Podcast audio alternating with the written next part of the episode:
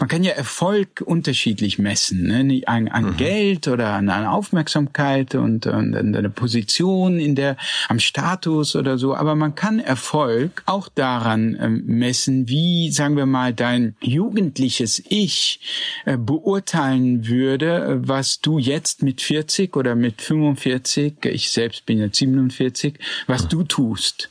Ähm, wie würde dein jugendliches Ich äh, urteilen? Würde es sagen, hey, äh, super gemacht, Bas, äh, du tust genau das, wovon ich geträumt habe, oder äh, oder nicht? Hast du dich korrumpieren lassen vom vom Leben und vielleicht auch vom vom vielleicht auch vom Geld oder vom Erfolg oder von der von dem, was andere von dir erwartet haben?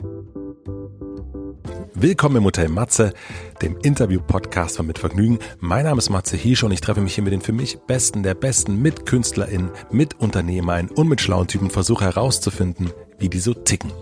Mich interessiert, was sie antreibt, was sie inspiriert. Ich will wissen, wie ihr Alltag aussieht. Ich will wissen, warum sie das machen, was sie machen, wie sie das machen. Ich möchte von ihnen lernen. Ihr seid von ihnen lernen und natürlich eine gute Zeit im Hotel Matze haben. Bevor ich euch meinen heutigen Gast vorstelle, möchte ich euch zuerst den Supporter vorstellen. Mein heutiger Supporter ist Sushi Bikes. Ich muss zugeben, bisher haben mich E-Bikes eher abgeschreckt, weil sie einerseits nicht so schön aussehen oder unhandlich sind. Sushi Bikes hat mein Problem offensichtlich erkannt. Die sehen nämlich so gar nicht wie herkömmliche E-Bikes aus, sondern eher wie ein Single Speed oder ein Fixie. Sushi-Bikes sind für die Stadt und das Umland gedacht und mit 40 Kilometer Reichweite perfekt zum Pendeln. Der handliche Akku ist herausnehmbar und kann sogar als Powerbank fürs Smartphone verwendet werden. Wenn es dann noch mal etwas mehr Strecke sein soll, gibt es dann auch noch Zusatzakkus zum Ergänzen. Das Besondere an Sushi-Bikes ist aber nicht der minimalistische Look. Es wiegt außerdem gerade mal 15 Kilo das Fahrrad und kostet unter 1000 Euro.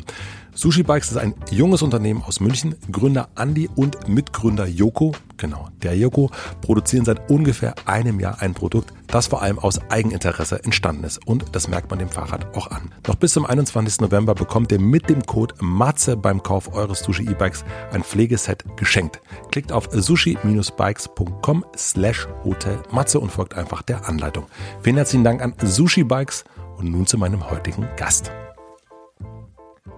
Mein heutiger Gast ist Bas Kast. Bas Kast ist durch seinen Ratgeber Der Ernährungskompass bekannt geworden. Es ist eines der erfolgreichsten Sachbücher der letzten Jahre und wurde mehrfach ausgezeichnet und Bas Kast selbst als der Ernährungspapst tituliert was er gar nicht so gut findet. Denn Bas Kast hatte davor auch schon ein Leben. Er studierte Psychologie und Biologie in Konstanz, arbeitete als Wissenschaftsjournalist und Autor und hat vor dem Ernährungskompass auch andere Bücher geschrieben. Gerade ist sein neuestes Buch, das Buch eines Sommers erschienen und das ist ganz anders, denn es ist sein erster Roman. Ein großes Ding für ihn. Es gibt viel zu besprechen. Ich wollte wissen, warum er jetzt nicht einen Fitness- oder Erziehungskompass geschrieben hat, was naheliegen würde, wie der Erfolg vom Ernährungskompass sein Leben verändert hat auch optisch. Im Roman geht es darum, dass man werden soll, wer man ist. Aber wie findet man das überhaupt raus? Und ist das nicht ein ewiger Optimierungswahn, der das wissen will? Was hat der Lebenssinn mit den Genen und der linken und der rechten Gehirnhälfte zu tun?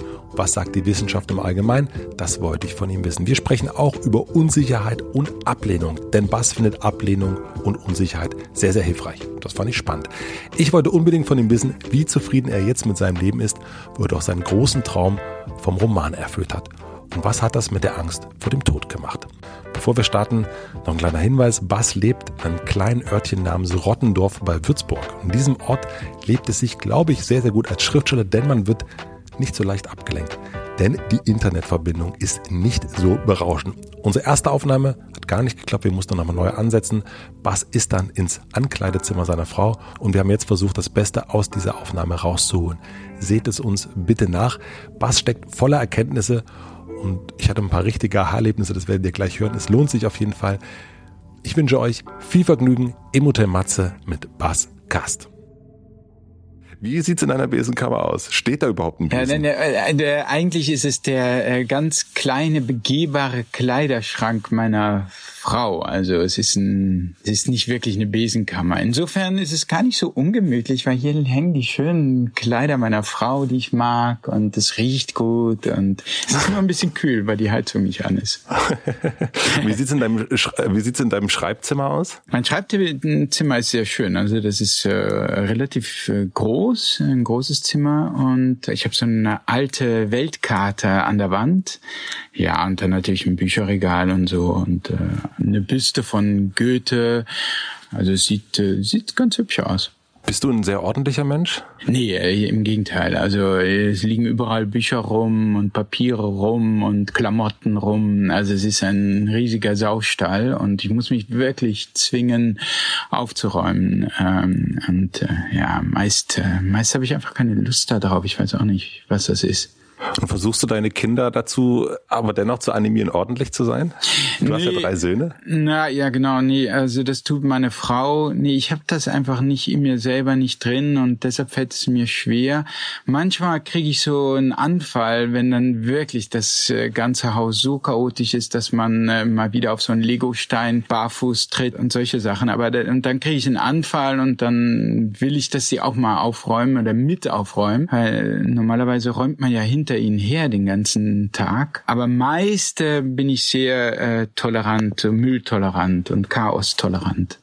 Bist du ein strenger Vater? Nee, ich denke, ich bin eher ein äh, lustiger Onkel. Und das war auch so ein bisschen ein Problem dann, als das mit dem Lockdown kam und dem Homeschooling losging. Ich habe ich hab ja drei Söhne und der, der älteste ist in der Schule, der ist sieben. Und ja, ich musste ihn dann morgens unterrichten. Und ähm, meine Frau ist ja an der Uni, die hat eine, äh, die hat eine Forschergruppe, die sie leitet. Ich war mit dem Roman fertig und während des Romans musste ich ein bisschen mehr arbeiten. Und dann habe ich gesagt, gut, nach dem Roman, dann, äh, dann kann ich ja das Homeschooling Homeschooling machen weitgehend. Und das war ziemlich doof, weil ähm, weil ich musste in so eine Rolle in, äh, schlüpfen als strenger Lehrer, weil der das sonst nicht gemacht hätte diese Aufgaben, die die die ja teils auch wirklich langweilig sind. Und äh, ich musste also in diese unangenehme Rolle des strengen Lehrers schlüpfen und das war anfangs sehr unangenehm. Und als das dann mal, als er das dann mal so ein bisschen akzeptiert hat, dass ich eben nicht nur immer der lustige Onkel bin, bei dem man alles machen darf und so, da, da wurde es dann auch irgendwann schön. Dann wurde es auch intim. Es war dann auch eine, eigentlich so eine Zeit, äh, einfach so stundenlang morgens in den Tag hinein mit deinem Sohn zusammenzusitzen, ist dann schon auch wieder was Intimes. Mhm. Ich fand das total schwer mit dem Unterricht. Also wir haben uns beide dann auch, äh, meine Frau und ich, sehr schnell so ein bisschen davon, ja, also wir haben wir haben es versucht, aber wir haben es auch nicht erzwungen. Und wir haben Gott sei Dank sind wir auch eine Schule mit einer Lehrerin, die das irgendwie auch so sieht. Und deswegen, weil wir irgendwann gemerkt haben, wir sind, also unsere Beziehung, also unsere Eltern-Kind-Beziehung wird irgendwie ein bisschen gestört dadurch, wenn man ja. plötzlich irgendwie, ich habe am Anfang noch versucht, es über, ich bin jetzt Herr Schneider ähm, und äh, sozusagen versucht, eine andere Rolle zu schlüpfen. Das fand er total, es fand er einen Tag lustig, am zweiten Tag hat er keinen Bock gehabt, dann fand er Herrn Schneider richtig blöd. äh, so, deswegen hat das gar nicht funktioniert. Aber ich fand das sehr schwer, muss ich sagen, da ja. so Lehrer zu sein und, und ja. auch, ja. Hm. Ja. Wie, wie, warst, wie warst du in der Schule? Ich war ein, ähm, ich war ganz okay als Schüler, mal so, mal so, in manchen Fächern besser als in anderen. Aber ich war sicherlich kein ein großer Streber oder so, aber weil ich hatte auch nie Probleme. Ich war auch nicht so ein Kind, das jetzt in der Pubertät große Probleme gemacht hat. Im Gegensatz zu meiner Schwester, die sowohl in der Schule, so was Noten betrifft, sehr schwierig war, als auch so was das Verhalten betrifft. Nee, ich war erstaunlich brav irgendwie. Mhm.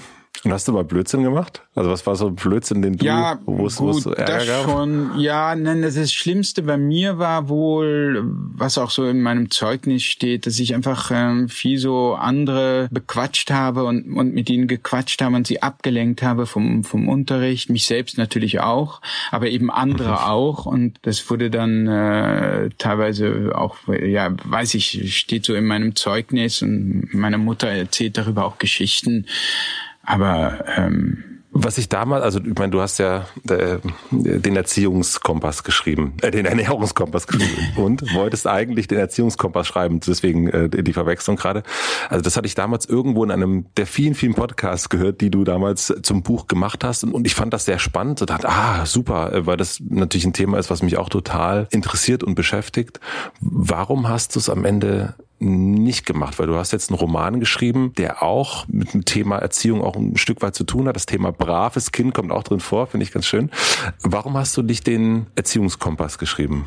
Ja, es stimmt. Also vor, vor sieben Jahren, als mein erster Sohn geboren wurde, ich meine, das ist jeder Vater, jeder Mutter stellt sich dann die Frage, was ist gute Erziehung? Und da ich ja ähm, fünf, sechs Bücher in dieser äh, Art gemacht habe, also in dieser Ratgeberart oder so eine Studienübersicht, lag es einfach nach, meine Frau war sehr interessiert an dem Thema, die hat lauter Podcasts bis heute noch äh, zu, zum Thema Erziehung gehört.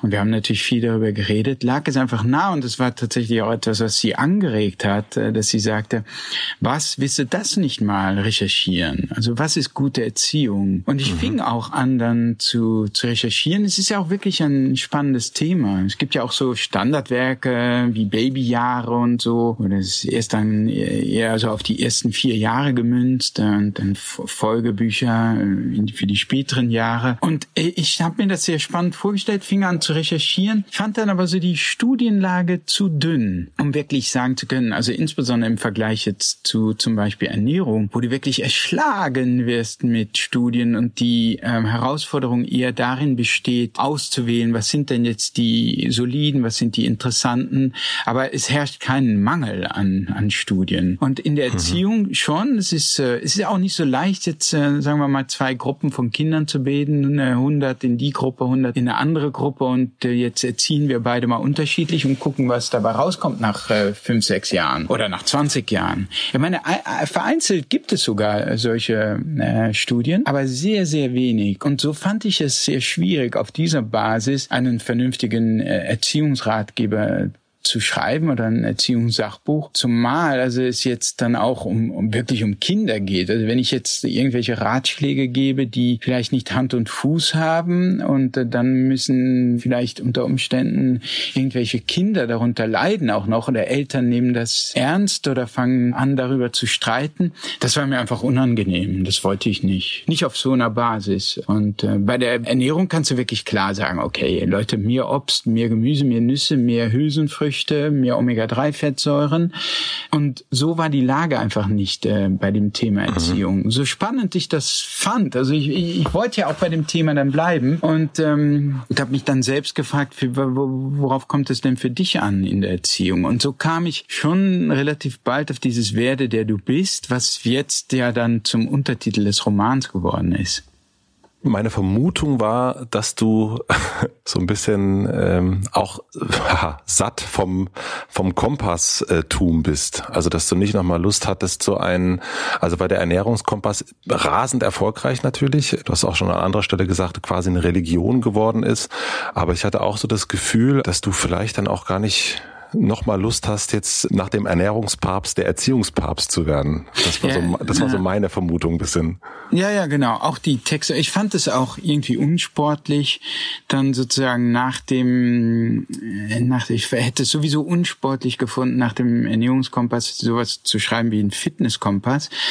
Aber auch, aber ja, ja, das wäre natürlich marketingtechnisch und finanziell wäre es wahrscheinlich vernünftiger gewesen als ein Roman. Aber ähm, das fand ich unsportlich und letztlich auch ein Erziehungsbuch, das ähnlich ist und das sie garantiert dann Erziehungskompass genannt hätten, wie es Verlag, ja, wie es Verlage halt so tun. Und dann ist es so ein bisschen, dann wird es natürlich so zu einer Masche. Ne? Das ist, es kann natürlich schon finanziell sehr erfolgreich sein, ne? wenn du, wenn du, weil du hast natürlich so ein Stammpublikum auch aufgebaut, Fans, Leute, die das dann haben wollen und du machst etwas Ähnliches und die Leute bekommen, so wie bei Modern Talking, immer den immer einen ähnlichen Song, der auf ihrer Wellenlänge mhm. liegt, den, den sie mögen. Und äh, es ist natürlich dann ein gewisses Risiko, was ganz anderes zu machen. Aber das fand ich auch die Herausforderung. Ich finde, ich mag auch dieses Gefühl, nicht genau zu wissen, ob das, ob dir das gelingt, ob das dann funktionieren wird, weil das bei mir mobilisiert das dann auch wieder den Enthusiasmus und dann auch die Kräfte, die man braucht, um, um, um ein Buch zu schreiben. Es gibt ja schon viele Leute, die dann eher doch auf dieser Spur weiterbleiben, weil hat ja einmal funktioniert. Und ich mhm. finde das sehr, sehr mutig, dass du das nicht gemacht hast. Also, dass du sagst, Erziehungskompass oder Fitnesskompass, also das sind absolute Sure-Shots, ne, würde ich mal, würde ich mal behaupten. Mhm. Was glaubst du, hat dir wirklich aber diesen entscheidenden Mut gegeben? Also finanzielle Sicherheit hast du jetzt natürlich durch den Ernährungskompass, aber ja. es ist ja so eine, ja, irgendwas ist ja doch anders als bei vielen anderen, die immer den alten Stiefel weitermachen und weil sie Angst haben, haben, sie könnten jetzt an irgendwas verlieren? Ja, naja, man gewöhnt sich dann auch natürlich an den Erfolg und an die Aufmerksamkeit. Und ähm, was du eben äh, sagtest über Charlotte Roche, ich weiß nicht, ob das jetzt im Gespräch bleibt, weil wir jetzt die Aufnahme gewechselt haben. Ich füge es mal ganz kurz ein nochmal, weil ja. wir haben kurz vorher gesprochen, da war die mhm. Tonaufnahme leider nicht gut genug. Mhm. Ich habe dir von Charlotte Roche erzählt, die mir im Hotel Matze gesagt hat, dass sie quasi durch den Erfolg von Feuchtgebiete süchtig geworden ist nach dieser öffentlichen Anerkennung und nicht mehr aufhören konnte. Und für sie war es eine wahnsinnig schlechte Woche, wenn ja. sie nicht auf Platz eins der Spiegel-Bestsellerliste war. Ja, ja, genau. Und wenn du dann süchtig wirst, und wenn du Aufmerksamkeit der Öffentlichkeit mit, äh, mit Liebe verwechselst, dann ist es mehr als nur sozusagen Einfallslosigkeit. Dann ist es wirklich das Verlangen sozusagen auf diesem Niveau zu bleiben und die, diese Aufmerksamkeit weiter zu bekommen und sicherzustellen, dass sie, dass sie dir geschenkt wird. Ich meine, ich, ich fand diese Aufmerksamkeit, die ich bekam mit dem Ernährungskompass natürlich gerade anfangs sicherlich auch toll, aber es war nicht so, ich bin jetzt nicht so süchtig geworden, dass, ähm, dass das sozusagen meine Entscheidung ähm, so stark beeinflusst hätte, dann etwas zu machen, was, womit ich, womit ich sozusagen das Gefühl gehabt hätte, da wiederholst du dich aber schon sehr. Und das ist schon nicht sehr sportlich, in, auch in intellektueller Hinsicht äh, keine allzu große Herausforderung. Es ist ja auch so, irgendwann weiß man ja, wie man so ein Sachbuch macht. Äh, diese Technik mhm. kennt man. Und man lernt außer vom Stoff, vom Inhalt her, lernt man, was das betrifft, nicht mehr so viel hinzu. Also jetzt war es für mich wieder wirklich so eine, eine, eine Neuanfang. Wirklich, ich bin zu dem Verlag auch hingegangen, zum Diogenes Verlag, der dann meinen Roman gemacht hat, und ich habe gesagt, liebe, liebe Diogeniten, äh, gib mir keinen Vorschuss, äh, gib mir einen Romankurs. Und äh, ja, und die haben, äh, die haben mir den, die haben mir zwar auch einen Vorschuss gegeben, aber den Romankurs kam, kam ich, bekam ich mehr oder weniger dazu. Was ist der Romankurs? Ja, nun gut, es gibt da nicht wirklich einen, einen Romankurs. Das, was ich bekommen habe, war eine Lektorin, die sehr erfahren war. Das war ähm, schon Dürrenmatts äh, Lektorin. Wow. Und ja, und die war wirklich super. Und was sie tut... Wie, wie heißt sie? Anna von Planta und mhm. ist, äh, ist also wirklich eine großartige Lektorin. Sie ist die Lektorin nicht nur von, war nicht nur von Dürrenmatt, sondern ist auch von äh, John Irving zum Beispiel oder von Paulo Coelho und, äh, und äh, Patricia Highsmith, die sie, die sie natürlich auch getroffen hat und die ich auch äh, als Autorin sehr mag, Highsmith. Und ja, und sie ist sehr erfahren und was sie tut im Grunde ist, dass sie deine Textentwürfe sich anguckt und letztlich durch Fragen, die sie stellt, ähm, äh, die, dir ein Bewusstsein dafür gibt, äh, was da noch fehlt und in welche Richtung es gehen könnte. Aber es ist selten so, dass sie jetzt sagt, ich will das, das und das. Das gibt's manchmal auch. Also ähm, sehr konkrete Anregungen, was sie sich vorstellen könnte, wo, wo das hingeht. Aber es ist mehr so durch Fragen, so wer ist denn Nikolas? Nikolas ist meine Hauptfigur. Wer ist denn das mhm. genau? warum hat er so eine Angst vor dem Tod? Warum will er dieses Anti-Aging-Medikament entwickeln, was er tut in dem Roman? Jahren. Und sie stellt also so Fragen oder dann, wer ist die Frau von Nikolas? Warum liebt er sich so? Und solche, und dadurch wird dir natürlich immer mehr bewusst über deinen Text. Und so ging das eigentlich. Und letztlich dann war es auch ein eine Menge Textarbeit, eine Satzarbeit, aber das ist dann eher die fast schon das Einfachere. Also Sätze ändern ist viel einfacher als jetzt Figuren entwickeln und, äh, und dafür sorgen, dass du Empathie äh, empfindest für eine Figur und dass man im, am Anfang in den Text hineinkommt und so weiter. Das sind die waren für mich zumindest die die größeren Herausforderungen. Man stellt sich ja ähm, ein Sachbuch technisch vor vom Schreiben und ähm, also ne, weil man so Wissen zusammenfügt, das, was man selber weiß, äh, reinpackt, was man noch nicht weiß, sich woanders sucht. Und ein Roman stellt man sich so ein bisschen musischer, sinnlicher vor. Also ich zumindest. So ein bisschen ja. mehr so von dem, ach, dann setze ich, setz ich mich an meinen Schreibtisch, da steht der Goethe und ähm, ja, genau. dann lass ich's, lass ich's mal fließen. Mhm. Ähm, was sagst du zu meiner Annahme? Totaler Quatsch. Ja, du, ich hatte, am ähm, Anfang hatte ich paar Seiten geschrieben und meiner Frau natürlich als erstes Bestes gegeben und sie gab mir das Feedback, was, weißt du, ich, ich sehe nix und ich fühle nix. und und das oh ist Gott. ja ja, das war natürlich und diesen äh, ne, nebenbei gesagt, dieser Anfang, den habe ich komplett weggeschmissen. Ne? Also das war, der ist verschwunden, den gibt's nicht mehr. Und das war sozusagen mein erster Kurs, kam eigentlich von meiner Frau äh, und da merkte ich schon, äh, ah okay, sie will etwas sehen, sie will was fühlen und das ist genau das, was du beschreibst. Ne? Du, du, du, du musst in, in, einem, in einem Sachbuch geht's platt gesagt eher so um sachliche Informationen und im, im Roman stehen zumindest eher die Emotionen im Vordergrund und die wecke ich, indem du Sachen wirklich vor dir siehst und indem du Gefühle deines Protagonisten beschreibst, ja, dass er im, im Stress ist oder Angst hat oder sich nach etwas sehnt und so weiter. Und du musst irgendwie, ähm, es muss dir gelingen, dass der Leser sich mit dieser Figur identifiziert. Und, äh, und oft geht das über den Weg ähm, des Leidens letztlich, dass, dass zumindest am Anfang deine Hauptfigur ähm, nicht einfach nur ein Superheld oder so ist, sondern dass er irgendwie ein Manko hat oder irgendwie ihm fehlt was oder einen Wunsch hat oder er, er ist gestresst oder er leidet in irgendeiner Form, so dass du eben mitleidest. Und äh, ja, und all das musste ich äh, musste ich schon wirklich mühsam lernen. Aber das hat das das war das, was mir Spaß gemacht hat.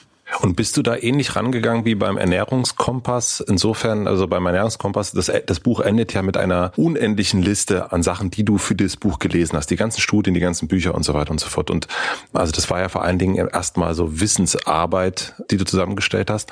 Hast du das ähnlich gemacht, dass du dir jetzt dann, keine Ahnung, äh, Stephen King das Buch übers. Schreiben gelesen hast? Oder wie, wie kann ich mir das in dem Rahmen vorstellen?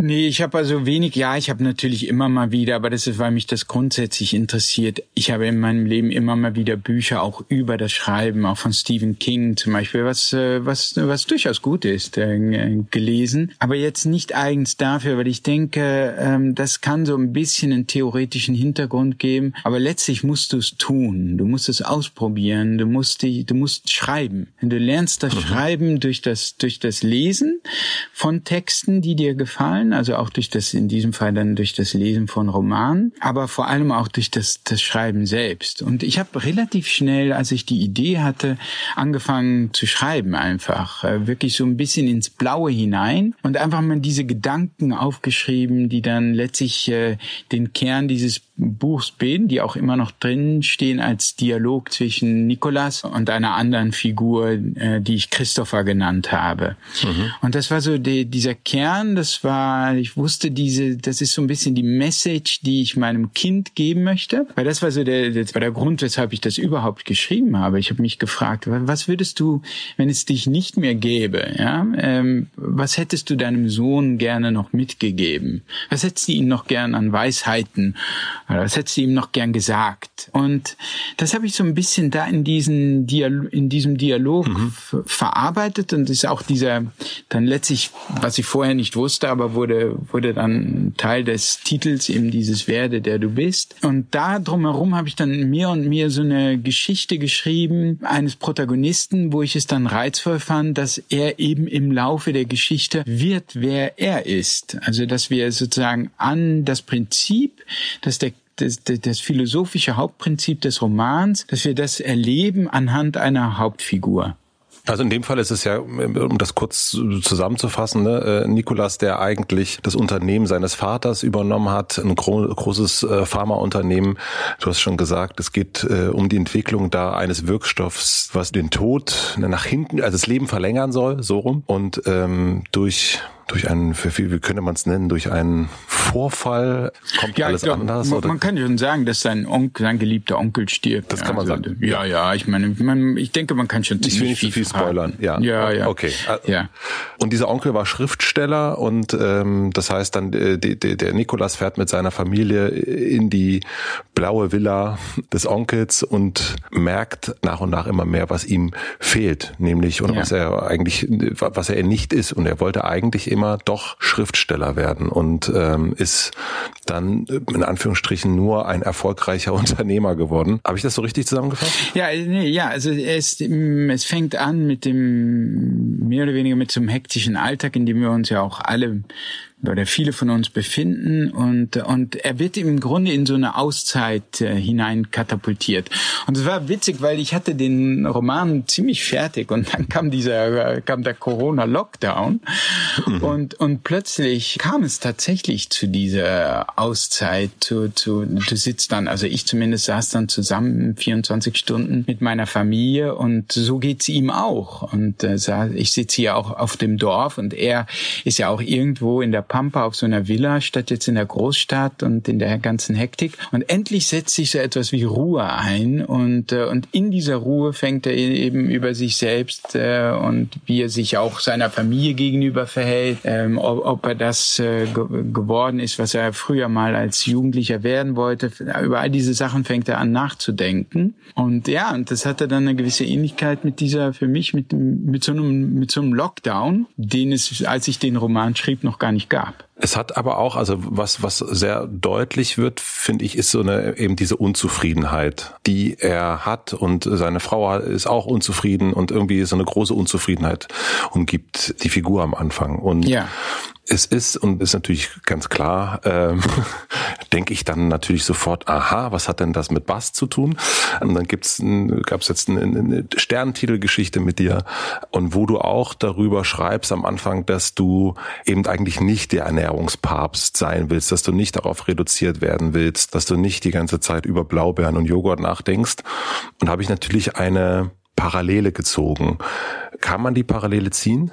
Ja, ein bisschen kann man sie ziehen, was die Rolle betrifft. Sozusagen er, der Nikolas, die Hauptfigur im Buch, ähm, hat sozusagen den falschen Beruf, wenn man so will, gewählt und ist in eine Rolle hineingeraten in die Firma seines Vaters, die, mhm. die ihm nicht so wirklich passt und er konnte nicht wirklich das, ver, er konnte nicht das verwirklichen im Leben, was besser zu ihm gepasst hätte. Also man kann sagen, er ist nicht identisch geworden mit sich selbst und ähm, das ist auch verständlich mit der Firma des Vaters. Es ist ja auch war, auch ein, ist auch sicherlich ein guter Brotberuf und so und äh, aber es ist nicht sein, es war nicht sein Jugendtraum, das später einmal zu tun. Und ähm, und für mich war es einfach wichtig, diese Frage mal zu zu, stellen. Es, es gibt ja diesen, man kann ja sagen, dass man kann ja Erfolg unterschiedlich messen, ne? an, an mhm. Geld oder an, an Aufmerksamkeit und, und an der Position in der, am Status oder so. Aber man kann Erfolg auch daran ähm, messen, wie, sagen wir mal, dein jugendliches Ich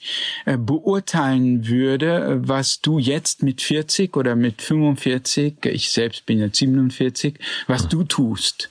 Ähm, wie würde dein jugendliches Ich äh, urteilen? Würde es sagen, hey, äh, super gemacht, Bas, äh, du tust genau das, wovon ich geträumt habe, oder äh, oder nicht? Hast du dich korrumpieren lassen vom vom Leben und vielleicht auch vom vom vielleicht auch vom Geld oder vom Erfolg oder von der von dem, was andere von dir erwartet haben? Und ähm, na, ein bisschen, äh, ich meine, die Unzufriedenheit ist sicherlich äh, nicht so stark, äh, bei mir sicherlich nicht so stark die musste ich natürlich äh, heraufbeschwören für den Roman. Klar, das ist nicht eins zu eins. Aber ich wurde schon in eine Rolle, äh, ich kam in eine Rolle hinein, wovon ich irgendwann das Gefühl mit dem Ernährungskompass, wovon ich irgendwann das Gefühl hatte, das bin nicht ich und sicher bin ich nicht nur das. Ähm, ich habe zwar ein Buch geschrieben über Ernährung, aber das heißt nicht, dass ich ähm, Ernährungspapst bin oder, oder auch nur Ernährungsexperte. Ich bin ein Journalist Journalist, der über verschiedene Themen schreibt, der verschiedene Bücher geschrieben hat. Und es ist nun mal so, dass in der Öffentlichkeit hat man nur noch das wahrgenommen. Also das ist bis heute so. Die Leute sagen, ah ja, dein erstes Buch war ja über Ernährung. Also wirklich so, also als hätte es vorher nichts gegeben und das käme wahrscheinlich auch danach nichts anderes mehr. Und dann kannst du irgendwann kannst du dir die Frage stellen, lasse ich mir das gefallen sozusagen, gehe ich konform damit, dass das ist das, was die Öffentlichkeit haben will gibt es offensichtlich ein sehr großes Bedürfnis, dass, äh, dass, dass jemand diese Rolle spielt. Ähm, und inwiefern gehst du damit konform oder inwiefern sagst du, ja, äh, das macht mich zwar einerseits sehr erfolgreich und beliebt und, äh, und gewollt und gefragt. Auf der anderen Seite äh, muss ich feststellen, das bin nicht ich. Sicherlich nicht nur ich. Ich bin nicht nur das. Und das war ein bisschen für mich dann auch der Versuch, mich von dieser Rolle zu befreien, ja. Hast du dich manchmal aber auch dabei erwischt, wie du dir vielleicht selbst gesagt hast, jetzt sei doch mal zufrieden? Also dieses, ja, wenn ja. du hast erst, ja, also weil das ist ja eigentlich, wenn man, du hast dieses Bild gemacht mit dem, mit dem jungen sozusagen, den jungen Bass oder auch den jungen Matze oder äh, den jungen Nikolas und sich anzugucken, ist, wo ist man jetzt? Und wenn man sich das dann anguckt, wenn man den jungen Bass gefragt hätte, wo bist du mit Mitte 40 und äh, da steht ein, der Erfolg, das erfolgreichste Sachbuch 2018. Er sieht dann den Familienvater mit drei gesunden Kindern, äh, der Frau auf dem Land leben und so weiter und dann dieses, aber doch irgendwie scheint es ja oder gab es ja das Ziehen und dieses Ziehen kann man eben auch sagen, meine Güte, jetzt ist doch mal, ist doch alles gut eigentlich. Ja, das ist in der Tat merkwürdig und man könnte man auch sagen, es ist fast so etwas wie ein, wie ein Skandal, nicht? Also wenn in, in der Tat, wenn du, wenn du objektiv dir anguckst, äh, dass du, also ich in diesem Fall, ich habe eine Familie, ich habe wirklich eine tolle Ehe, ich habe eine tolle Ehefrau, die Ehe ist, ist super, ich habe drei Kinder, Kinder, die ich, äh, die ich liebe, zwei, drei Söhne, die gesund sind, wo alles gut geht und äh, und dann der Erfolg mit dem Ernährungskompass. Und trotzdem ist so eine gewisse innere Unruhe irgendwie immer auch bei mir immer vorhanden. Ich habe es in einem anderen Buch auch das mal so ein bisschen versucht zu diagnostizieren. Und jetzt auch neulich in einem Sterntext bin ich noch mal darauf eingegangen, dass ich mich vergleiche in dem Sterntext das Leben so ein bisschen mit äh, das moderne Leben so ein bisschen mit so einem Fußballstadion, wo wo alle sitzen und sich das Fußballspiel angucken. Und und irgendwann mhm. einmal steht einer auf, um sich eine etwas bessere Sicht zu verschaffen. Ja, also er erhöht seinen Status, wenn man so will. Und äh, das führt dazu, dass äh, sein Nachbar, der hinter ihm sitzt, jetzt auch aufstehen will, wenn er einfach nur weiter das Fußballspiel sehen will. Also äh, gar nicht. Äh, äh, also, und irgendwann stehen dann alle im Stadion, ohne wirklich besser dazustehen, ähm, nur weil sie sozusagen mithalten wollen. Und so kommt mir diese kommt mir die Gesellschaft, die moderne Gesellschaft so, so ein bisschen vor. Aber vielleicht ist das auch eine Ausrede. Aber mir kommt das so vor, dass man ständig strampeln muss, ständig ähm, äh, mehr geben muss, um irgendwie mithalten zu können. Und äh, das war für mich das Angenehme. Deshalb, ich hatte diesen Text geschrieben in der Corona-Zeit, dass während dieses Lockdowns ähm, spürte ich so eine, eine merkwürdige innere Ruhe, die sich bei mir einstellte. Und es war so dieses Gefühl, als hätten sie sich in diesem verrückten Fußballstadion endlich die Leute mal alle hingesetzt und die Welt, die, die Räder der Welt würden so eine Spur langsamer drehen und deshalb konnte auch ich so mehr und mehr zur Ruhe kommen. Und dieses Gefühl, äh, von dem, auch das möchte ich, davon möchte ich mich auch ein bisschen befreien und deshalb spielt das in dem Roman so eine Rolle, dass der, dass da, dass da immer wieder diese Stelle kommt, wo, wo entweder der Onkel oder die Hauptfigur sagt, ich kann nicht im Moment sein, sondern nehme immer den zukünftigen Moment äh, vorweg. Und in diesem zukünftigen Moment, da ist dann das Glück da bin ich glücklich. Und da sehe ich keinen weiteren zukünftigen Moment herbei. Aber das ist natürlich eine Illusion, weil wenn dieser zukünftige Moment kommt, bist du tatsächlich schon wieder in Gedanken beim nächsten Moment. Und ich wiederhole das im Roman immer wieder, weil ich bei mir selber merke, dass da, dass da so eine Unfähigkeit ist, einfach nur in der Gegenwart zu sein und und sie zu genießen. Und, und ich wiederhole es deshalb, weil, weil ich glaube, nur über die Wiederholung funktioniert es, weil sonst vergesse ich es wieder. Machst du da einen Unterschied zwischen Männern und Frauen? Nee, das will, ich weiß nicht, ob das bei Männern und Frauen so einen riesen Unterschied macht. Also, ich weiß nicht, meine Frau insgesamt ähm, mag damit etwas besser klarkommen. Die hat das vielleicht nicht, aber sie hat schon auch dieses sozusagen, wenn sie im, an der Universität ist, äh, sie, sie leitet eine Forschergruppe, äh, dann denkt sie bestimmt auch an die Kinder und umgekehrt, wenn sie bei den Kindern ist, hat sie oft ein schlechtes Gewissen, dass sie jetzt nicht bei ihrer Gruppe sein kann und äh, wie, wie so manch anderer Forscher, insbesondere Männer, dann reinbuttern kann. Ähm, das denke ich, grundsätzlich hat sie auch ein bisschen, aber nicht ganz so schlimm wie bei mir. Also ich weiß nicht, ob Männer und, und Frauen sich hier so unterscheiden oder ob das mehr so eine individuelle genetische Disposition und ähm, in Kombination dann mit einer Gesellschaft, die unruhig ist. Ich habe das so gedacht, wenn es um Familie geht, ähm, dann oder in dem Moment sein und immer denken, ah, ich, ich muss äh, zu den Kindern und ich muss äh, was für den Job machen und ich muss dies und nicht das. Diese Unfähigkeit im Moment zu sein, das sehe ich auch so, aber ich habe so das Gefühl und auch mit deinem Protagonisten und auch wenn man sich so dein, dein Leben anguckt und auch meins, dass es irgendwie bei Männern irgendwie gibt es ganz selten so einen Moment, der, ah, das ist mir jetzt aber total gut gelungen und jetzt mache ich mal eine richtige Pause und jetzt brauche ich nicht, jetzt schaue ich nicht wieder aufs Handy und gucke, was noch so möglich wäre und noch, was ich noch lernen könnte und mich noch mhm. irgendwo verbessern könnte. Also es ist. Äh, naja, also sozusagen ein Biologe würde argumentieren, dass Männer unter Umständen noch mehr unter dem Druck stehen, sich ihren Status zu erkämpfen, weil Frauen das besonders sexy finden, also hohen Status. Ähm, also mhm. das, das ist tendenziell, auch wenn das wie ein Klischee klingt, aber viele Biologen, äh, Evolutionsbiologen insbesondere, würden nach wie so nach wie vor so argumentieren, dass man sieht, dass Frauen auch zum Beispiel, es gibt ja psychologische Experimente, die zeigen zeigen, dass äh, Frauen äh, stehen auf Männer, die mehr verdienen. Und äh, das, das, do, das Komische, das Doofe auch ist, dass Frauen, die selber sehr viel verdienen, mögen immer noch Männer, die mehr verdienen. Und das heißt, denn irgendwann wird es natürlich sehr, sehr dünn für diese Frauen, weil wenn die selber 80.000 im Jahr verdienen oder 120.000 im Jahr, dann gibt's nicht mehr so irre viele Männer, die noch mehr verdienen. Und wenn es natürlich, wenn natürlich ein Funke Wahrheit darin steckt, dass für Frauen der gesellschaftliche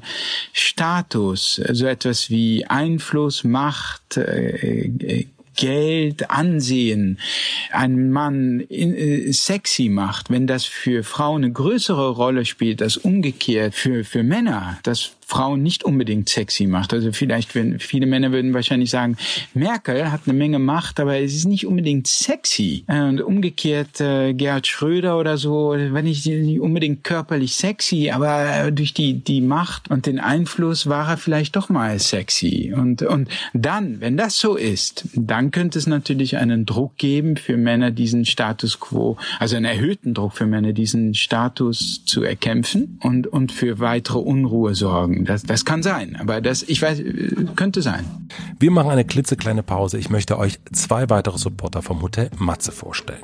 Mein heutiger Supporter ist Aeris und es passt sehr, sehr, sehr, sehr gut, denn ich sitze gerade drauf und wacke so ein bisschen auf und ab damit. Während der Corona-Krise hat fast jeder Zweite von daheim gearbeitet. Bei Mitvergnügen war es die komplette Firma. Aber leider haben die meisten von uns kein eingerichtetes Büro daheim. Das heißt, wir sitzen dann viele, viele Stunden am Tag auf einem Küchenstuhl oder etwas ähnlich unbequem. Unser Körper wiederum ist aber für langes und starres Sitzen überhaupt nicht gemacht. Ihr habt das wahrscheinlich auch gemerkt und hattet während Corona öfters Rückenschmerzen. Zumindest ging es mir so. Wir brauchen kontinuierlich Bewegung, um gesund zu bleiben. Und deshalb ist der passende Bürostuhl auch so wichtig. Der RS Swoop, auf dem ich tatsächlich gerade sitze, hält euch den ganzen Tag in Bewegung und bietet durch eine spezielle 3D-Technologie Bewegungsmöglichkeiten in allen drei Dimensionen.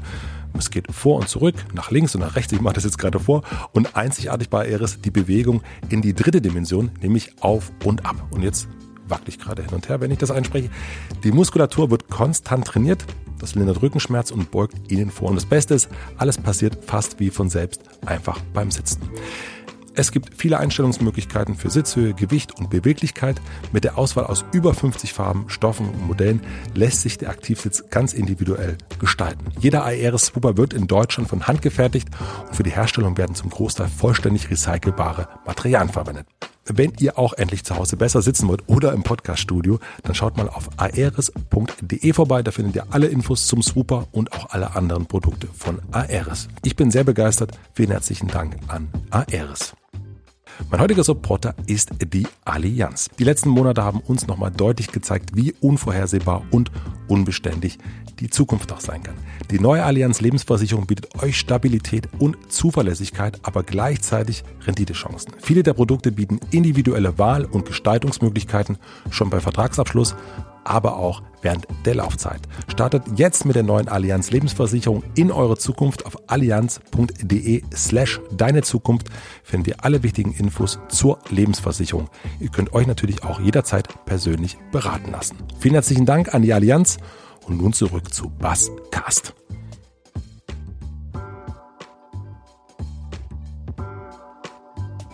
Hast du das bei dir auch bemerkt? Also, dass sich etwas verändert in dem Gegenüber von dir, also durch den Erfolg vom Ernährungskompass oder vielleicht auch in dir selber, dass du gemerkt hast? Nee, hm. also ich, meine, nee, ich habe keine Groupies oder so. Meine Nein, ich meine, also dieses, also es gibt dieses wunderbare Buch Spuren der Macht von Helene ja. Kölpel, die Politiker über acht Jahre oder zehn Jahre begleitet und man sieht, wie die sich verändern. Und ich, ich habe es ja erst schon gesagt, dass ich so, als ich den Sterncover gesehen habe mit dir von darauf, habe ich gedacht, boah, der Bass sieht aber super aus. So und zum Ernährungskompass hattest du immer diese Lederjacke an und du, das, das war so, und das, man hat schon so, ah ja, okay, es hat so was, das ist schon ein Popstar, so irgendwie. Und ähm, und bei den, also ist es und ich habe mir so eine alte Vorträge angeguckt, äh, die du zum Thema Kreativität gehalten hast und da sahst du immer noch ein bisschen eher aus wie ein wie ein Lehrer, so ein bisschen. Also, okay, äh, okay. Ähm, okay. Äh, und und jetzt jetzt siehst du irgendwie, man man man man und da habe ich mich schon gefragt, was wie verändert so ein großer Erfolg einen auch so so den die Aura eines Menschen, also so ja, auch für, für ihn selbst.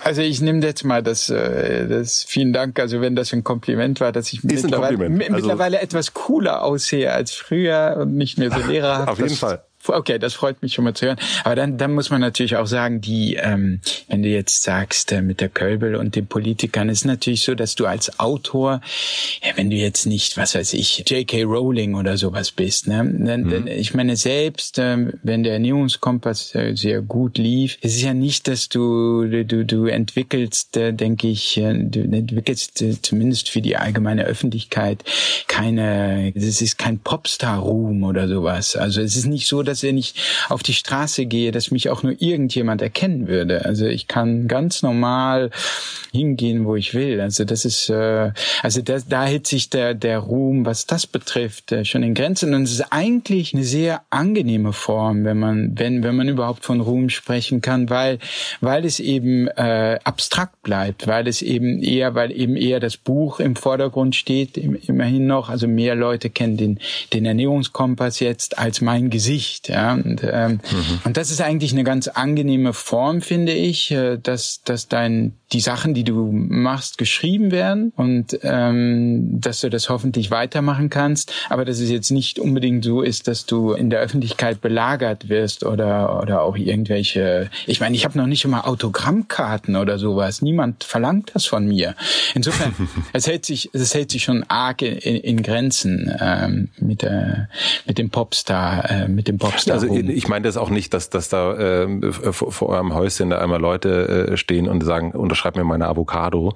ähm, das, äh, obwohl das ganz schön wäre vielleicht, aber äh, nein, ich meine das eher so, so die, die eigene Wirkung, die man yeah. so ein bisschen, also nee. wenn du jetzt, ich kann mir vorstellen, äh, wenn du jetzt beim Stern anrufst und sagst, ich habe eine Geschichte, dass äh, du wahrscheinlich sehr schnell durchgewinkt wirst. Ja, nee, kann ich okay. mir vorstellen. Da, ja, also das und, und das würde ich als die angenehme Form von äh, davon beschreiben, dass deine Chancen jetzt ernst genommen zu werden, wenn du eine Geschichte hast oder ein Buch hast, dass die steigen. Aber auch da muss ich sagen, also ich hatte fünf Bücher oder so mit dem S. Fischer Verlag gemacht, die auch alle nicht so schlecht liefen. Und trotzdem haben die mir gesagt, ähm, äh, sie können den Ernährungskompass vielleicht schreiben, aber wir können den nicht verkaufen. Und ich musste mhm. wirklich, was sehr unangenehm war, weil ich äh, bei der S. Fischer Verlag auch ein tolles Haus ist, natürlich ein toller Verlag ist, ähm, die Zusammenarbeit gut war. Ich musste dann ähm, mühsam über Wochen hinweg einen neuen Verlag suchen. Und und jetzt, ähm, jetzt immer noch, selbst nach dem Ernährungskompass, äh, eines der Sachen, die kam, als ich den Roman schreiben wollte, kam vom Verlag vom Ernährungskompass wiederum, ja, aber äh, Sachbuchautoren können keine Romane. Und das heißt also jetzt die Vorstellung, dass jetzt, äh, wann immer ich mit einer Idee komme oder etwas schreiben will, dass dann alle immer Ja und Amen sagen und äh, oh ja, super, schön, Herr Kast, dass Sie sich melden, äh, lief doch so gut mit dem Ernährungskompass. Ähm, so ist es eben nicht. Also das geht eben das auch nur dann, wenn du dann eng in deinem Profil bleibst. Also der Verlag hätte sicherlich beim Fitnesskompass hätten die sicherlich gleich ja gesagt. Natürlich. Aber mit dem Roman nicht und und und so habe ich gleich gedacht, okay, dann kann ich jetzt auch mich mal wieder auf die Suche machen nach einem neuen Verlag, was ich auch getan habe. Und dann bin ich aber zum Glück bei, wie ich finde, einem der coolsten äh, Belletristikverlage überhaupt äh, gelandet, dem Diogenes Verlag.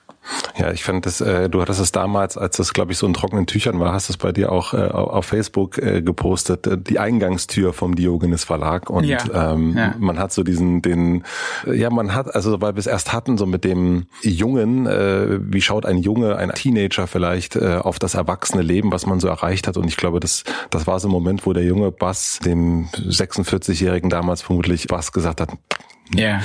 Nicht, nicht schlecht. Ja, ja und ich, ich habe auch wirklich gefiebert. Also ich habe da ein, so ein, ein Gerüst von ungefähr 80 Seiten hatte ich geschrieben. Also schon mhm. wirklich äh, ordentlich. Also man konnte schon rudimentär so die Geschichte erkennen. Und ich dachte mir, aber das war natürlich noch fürchterlich unaus, unausgearbeitet. Und ich dachte mir, naja, die, die werden mich, die werden mich nicht nehmen. Also ich meine, das ist der Diogenes Verlag. Ja, und die waren von Anfang an sehr begeistert und bin dann nach Zürich gegangen und das war schon in der Tat surreal, dort in diesem Haus zu sein. Aber das ist auch, weil, weil ich diesen Fall irgendwie, ich weiß nicht genau, wo, woher das kommt, aber den Verlag auch wirklich liebe. Aber man merkt so richtig, dass du die Aufregung auch gesucht hast wieder ja. und auch immer noch suchst. Also ja, das ist ja. auf keinen Fall der Papst, der irgendwo jetzt auf dem Sessel sitzt und sagt, ja gut, dann jetzt ist es halt der andere Kompass und der Kompass, sondern du freust dich auch, wenn du, wenn du aufgeregt dein, dein kleines Dörfchen verlässt. Ja, ja, absolut. Ich denke, das ist ganz wichtig äh, für mich. Also mich selbst immer wieder in diesen Zustand auch zu bringen des Laien und desjenigen, der dann auch ähm, mit Ablehnung rechnen muss, ähm, mhm. weil das ich, ich merke, dass ich meine, das bringt so eine gewisse Frische hinein, das bringt äh, eine Ehrlichkeit hinein, dass du wieder alles geben musst. Und bei mir mobilisiert es wirklich die, die, alle, die, alle Kräfte, die ich habe und mein Enthusiasmus und mein, auch so ein bisschen ein Kampfgeist dann irgendwann, dass ich sage, okay, ihr habt mir gesagt, dass ihr das nicht verkaufen könnt und jetzt werde ich es extra gut machen. Ich werde jetzt, das war wirklich eine, es gab einen Punkt beim Ernährungskompass, wo ich dieses Cholesterin einfach nicht, das ist wirklich kom kompliziert, ja. Also ähm, und es gibt ja nicht nur LDL und HDL-Cholesterin, es gibt ja ungefähr neun oder zehn verschiedene LDL-Cholesterinformen und äh, es war wirklich sehr kompliziert und ich habe mir dann gesagt, nee, verdammt, die haben mir gesagt, äh, du kannst es nicht verkaufen. Ich nehme jetzt einfach noch einen Monat Zeit und recherchiere dieses Cholesterin so lange und spreche so lange mit Experten, bis ich das für mich gut genug verstanden habe, so dass es Hand und Fuß hat. Und das ist dann so es, da gab es eben so Momente, wo du, du hast ja beim Schreiben auch immer wieder so Tiefpunkte. Und dann erinnere ich mich daran, was sie mir gesagt haben und dass es Leute gibt, die, die mir gesagt haben, das wird nicht gelingen irgendwie. Und dann kann ich auch aus dieser Ablehnung noch eine gewisse e- letzte Energie rausziehen. Und das macht dann irgendwie mhm. auch, es hat dann fast ein gewisses, gewisser Spaß, dann auch den, diesen Kampfgeist zu aktivieren. Ja, das, äh, das kann ich mir gut vorstellen. Da hätte ich jetzt gar nicht bei dir so gedacht, dass das, nee, äh, dass ist, auch da eher, so ist auch eher selten so, aber es gibt dann so Momente, wo ich dann denke, nee, herrje, die haben mir gesagt, das, das wird nicht, nicht funktionieren, die haben mir prophezeit, das wird keiner kaufen, jetzt gebe ich nochmal extra Gas. Was glaubst du, warum KünstlerInnen warum die an solchen Stellen dann eben nicht weiterkommen. Also weil hm, manche sind ja dann wirklich blockiert. Die haben so einen riesen Erfolg gehabt und ähm, irgendwie geht's danach nicht mehr weiter. Hast du eine Ahnung, woher so eine Blockade kommen könnte und warum du die nicht hast, weil das hätte ja auch wirklich sein können, dass du zu Hause sitzt und nicht weißt, soll ich jetzt noch einen Kompass über die Erziehung schreiben, soll ich jetzt einen Roman, soll ich dies machen, soll ich jenes mhm. machen, irgendwie mit diesem Druck nicht so richtig klarkommen ja. oder diesen Hunger vielleicht auch nicht mehr haben. Oh nee, aber, Matze, aber Matze, da muss ich auch wirklich auch das nochmal, doch vielleicht nochmal ein bisschen korrigieren, also weil nicht, dass da draußen junge Künstler und Autoren sitzen und äh, denken, ach, ich, ich, ich komme hier nicht weiter und äh, der Baskast dem fallen immer Themen ein. Es ist auch eigentlich die Regel, dass nach so einem Buch ein bisschen so ein bisschen leer geschrieben und ausgepowert und dann kommt ja auch das Marketing hinzu. Du musst jetzt also in eine Rolle schlüpfen, die eigentlich von der des Autors nicht entfernter sein könnte. So normalerweise, ich meine, ich, ich tue nichts lieber als in meinem Zimmer sitzen, mir etwas ausdenken oder schreiben. Und dann, dann kommt ja die Rolle, dass du in die Öffentlichkeit gehen musst und reisen musst und, und so weiter. Und dann hast du auch auch nicht so diesen, diesen Nerv, äh, die Ruhe nicht und die Konzentration nicht, dir was Neues einfallen zu lassen. Nee, aber was, was ich noch viel grundsätzlicher sagen wollte, das Finden eines wertvollen Themas, eines Themas, wovon du denkst, damit kann ich mich die nächsten zwei, drei Jahre beschäftigen, das mobilisiert meine Energie, das ist auch für mich ein, ein, ein oft langwieriger Suchprozess. Und schau mal, ich habe den Ernährungskompass, ähm, der war, das war, wann kam der? 2018. Das heißt, ich habe die letzten Zeilen 2017 geschrieben und den mhm. Roman habe ich jetzt äh, im letzten Jahr angefangen. Ähm, also das heißt, es gab eine, eine relativ lange Zeit, wo ich nichts oder kaum etwas äh, sozusagen geschrieben habe. Und auch da habe ich auch gesucht und auch mich gefragt natürlich. Ich habe ja eben schon geschildert, also ich wollte ja erst einen Erziehungskompass, zumindest grob im Kopf, habe mhm. ich angefangen zu recherchieren. Also da siehst du, dass ich auch suche und anfange und dann in die Irre gehe und dann, dann auf dann irgendwie ähm, ja einen anderen Weg finde. Aber das ist durchaus mühsam. Und wenn du meine Ehefrau wärst, dann würdest du mir sagen, das ist der, der, der Bass in den Wochen, wo er so nach so einem Thema sucht und der so im Dunkeln tappt, das ist unaufstehlich und das ist, ist schwierig und äh, ist eigentlich erbärmlich und das ist schön zu sehen, äh, wenn er da wieder rauskommt. Also ich will nur sagen, für, ich denke, für jeden Autor, Künstler sind solche Phasen normal, solche Krisenphasen und schlimm ist eigentlich nur, wenn du da dann nie rauskommst, äh, kommst, wenn, wenn nie dann aus, aus diesem Chaos nie etwas Neues entsteht. Aber bei den meisten, glaube ich, ist das früher oder später dann doch der Fall. Woran hast du erkannt, also ich meine, wenn du so rumsuchst ne, und, und unausstehlich äh, für deine Familie vielleicht bist, äh, woran hast du hier erkannt, ah ja, das ist es, weil das ist ja eben auch erstmal, weil es so Neuland ist äh, mhm. für dich. Was waren die Zeichen, was waren die Anzeichen, dass das jetzt das Richtige ist? Ja, ich habe dann, ähm, ich glaube, es fing an mit, ich habe, äh, ich bin zur Buchmesse gefahren, in Leipzig war das letztes Jahr, im April muss das gewesen sein, und habe ein Buch gelesen von Sebastian Fitzek, es, es heißt, glaube ich, Fische, die auf Bäume klettern. Und mhm. das ist äh, Fitzeks Vermächtnis an seine Kinder, was er seinen Kindern mitgeben will. Und ich mhm. habe das gelesen und fand das, fand das nicht uninteressant und habe das gerne gelesen, schnell durchgelesen. Und dann habe ich das durchgehabt und habe mich gefragt, warum schreibt der Sebastian Fitzek, der, der große Thriller-Autor, das als Sachbuch? Warum macht er da keine Geschichte draus? Und da ist es mir irgendwie äh, klar geworden, glaube ich, dass ich dachte, okay, das ist eine super Sache, das wollte ich auch schon so lang, also ich habe ja gesagt, seit dem seit der Geburt meines Sohnes, der damals sechs war, diesen Gedanken, da irgendwas zu machen. Und da dachte ich mir, okay, ich mache etwas in dieser Art, das, was ich meinen Kindern gerne noch mitgeben wollte. Also man muss wissen, Sebastian Fitzek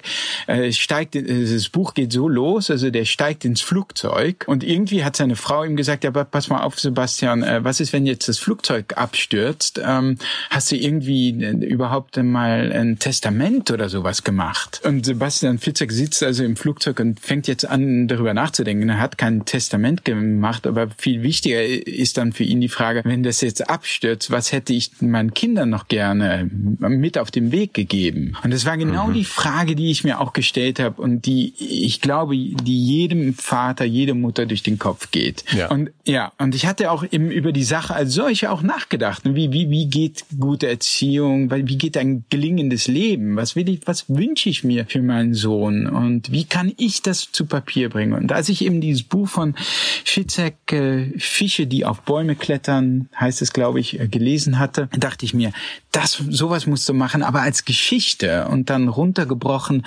vielleicht nicht, weil Fitzek redet über Geld und über Entscheidungen, die man treffen muss und über Partner und Reisen, die man machen muss, also ganz viele verschiedene Sachen. Und ich dachte, kannst du es vielleicht auf einen Kern runterbrechen? Und das war dann dieses Werde, der du bist. Das scheint mir das Wichtigste zu sein. Wenn es eine Botschaft gibt an, mein, an meinen, meinen Söhnen, dann ist es dieses, du musst dich selbst finden, du musst werden, der du bist. Und da kann ich dir bei helfen, aber ich kann dir nicht sagen, wer du bist oder ich kann dir nicht etwas auf auferziehen oder so. Die, diese Erziehungsansätze gibt's ja auch, wie Tigermamas, äh, mhm. Tigermutter, die dann ihre beiden, die es ja wirklich gibt, ne, die Amy Chua, ist ja auch ein Buch, mhm. ein Bestseller, mhm. äh, und die dann aus beiden ihrer Mädchen äh, Klavier, Klaviervirtuosinnen gemacht hat. Das ist natürlich eine, ein Bild von Erziehung, ein Konzept von Erziehung, wo im Vornherein fest, von vornherein feststeht, wer du werden sollst. Und ich dachte mir, nee, nee, so,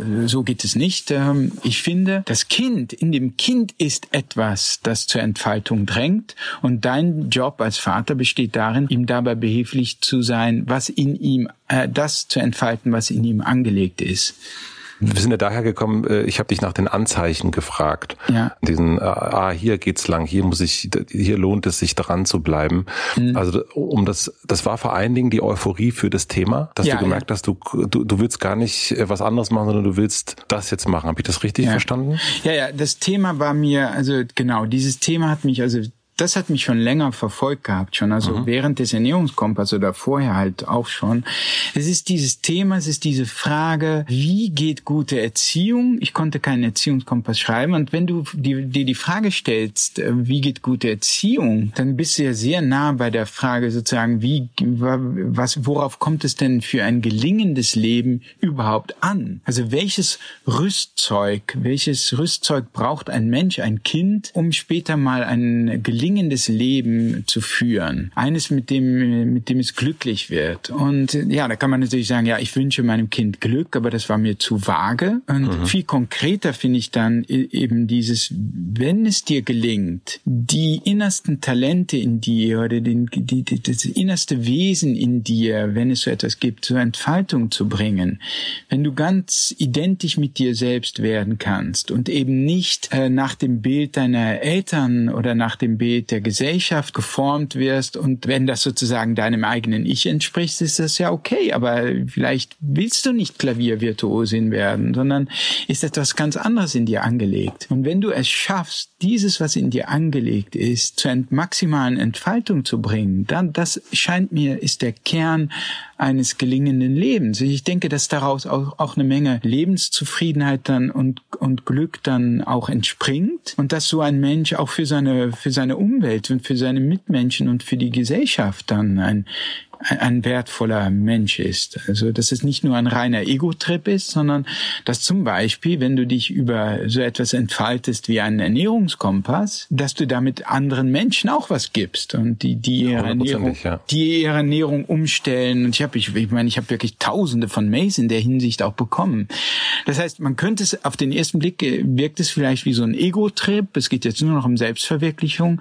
Aber ich denke, dass umgekehrt die Gesellschaft auch wenig davon hat, wenn sie aus verunglückten Menschen besteht, die irgendwie unter dem leiden, was sie zu sein haben.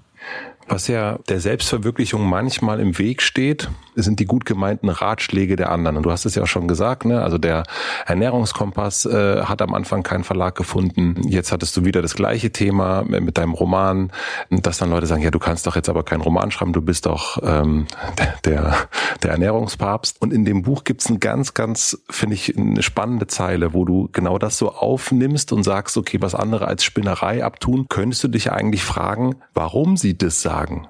Also ja. nicht sozusagen den Fehler bei dir suchen, sondern mhm. zu sagen, okay, warum sagt er mir oder sie mir denn das? Also du suchst den Mangel nicht bei dir. Was, das fand ich total, also bei mir ist es sofort, wenn ich etwas, keine Ahnung, ja, das, das schaffst du nicht, dann denke ich, oh, ja, gut, vielleicht äh, hat er recht, äh, ja. warum könnte ich das nicht schaffen und so weiter. Also ich bin da sehr bei mir, aber du hast es direkt umgedreht und gesagt, ja, warum sagt dir denn Paul, äh, dass du das nicht schaffst? Ja, ja, Was genau. sagt das denn was eigentlich über ihn aus? Und das fand ich, ja. ja. Wie bist du darauf gekommen?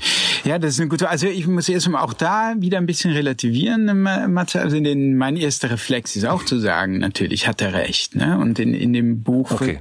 ja, ja, also, ähm, aber ich habe das ja nun auch äh, nun oft genug gesagt bekommen. Ne? Also ich meine, früh, also zum Beispiel, es fing auch an, zum Beispiel meine Mutter, die ist sehr für Sicherheit und die hat dann, ähm, als ich beim Tagesspiegel irgendwann mal gekündigt habe, um nur noch Bücher zu schreiben, da hat die gesagt, sag mal, bist du verrückt, so eine Redakteursstelle und so weiter. Haben wir die gleiche Mutter? Ja, ja, ja, genau. ja, ja, vielleicht. Ne? Vielleicht sind alle, alle Mütter ticken wahrscheinlich so. Und das ist, das ist vielleicht gut, das an der Mutter zu beschreiben, weil das durchaus gut gemeint ist natürlich. Und die sagt das wiederum aus einer eigenen Geschichte heraus, wo, wo die Sicherheit eines Jobs, aus einer Generation heraus auch, wo die Sicherheit eines Jobs äh, sehr wichtig ist. Und sich versorgen zu können und eine Familie vielleicht versorgen zu können und all diese Sachen und nicht nicht da äh, alleine zu sitzen, in seinem Kämmerchen hm, zu sitzen und äh, Bücher zu schreiben, von denen man nicht weiß, ob irgendjemand die überhaupt haben will.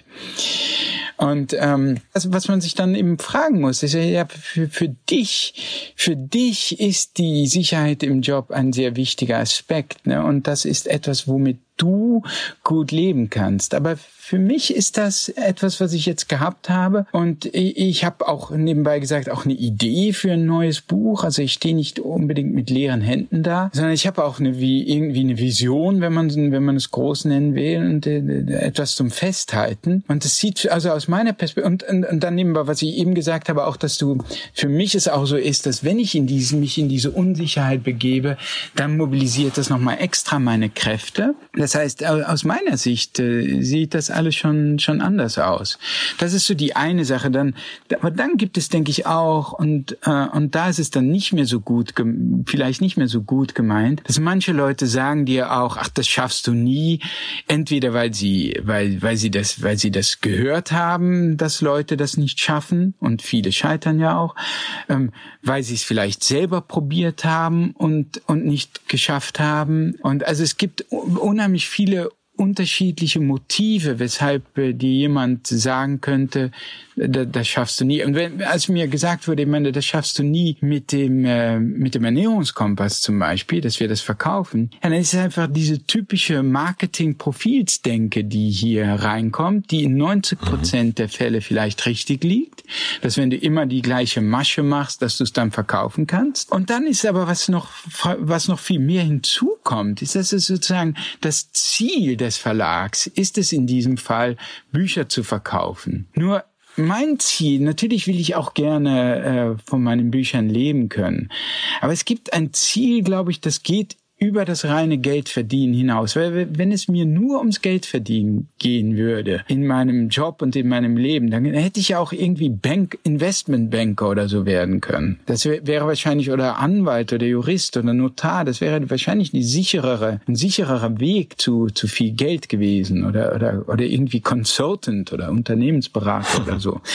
Aber das Ziel, ich denke, der, der allermeisten Autoren ist, die gehen nicht in dieses Metier mit dem mit Ziel Nummer eins ist jetzt äh, viel, ist, ist es Geld zu machen, sondern es geht mehr tatsächlich um äh, um so etwas sich selbst zu verwirklichen, wenn man will, oder sich selbst zu auszudrücken, sich auch künst, künstlerisch auch sozusagen ne, irgendwie etwas zu ja, etwas auszuprobieren, es hat auch etwas Experimentelles. Und wenn jetzt sozusagen dir signalisiert wird, aus reinen Marketinggründen wird dir jetzt das Experimentieren verwehrt, dann finde ich, sollte man sich zumindest diese Frage stellen, Warum sagen sie dir, dass das mit dem Ernährungskompass nicht klappen wird? Oh, aber aus ihrer, aus ihrer Sicht. Aus ihrer marketingtechnischen Sicht, weil dann das Buch eben nicht mehr wie meine vorhergehenden Bücher im Psychoratgeberregal liegt, sondern im Buchladen in einem anderen Regal, äh, weil es plötzlich ein anderes Thema ist und nicht zum Profil passt. Das sagt aber erstmal nichts über die Qualität des Buches aus, das sie ja noch gar nicht kennen. Das sagt nichts über das Herzblut aus, dass ich in das Buch stecke, weil sie das noch gar nicht sozusagen mitbekommen haben. Die haben noch gar nicht gemerkt, die haben gar nicht erlebt, was ich erlebt habe. Ich habe erlebt, das war für mich ja auch so ein eine unheimliche Motivation damals. Ich habe erlebt, was eine Ernährungsumstellung bei mir selbst persönlich bewirkt hat. Und wenn du das selber erlebt hast, dann können dir viele Leute sagen, sag mal, wieso beschäftigst du dich damit?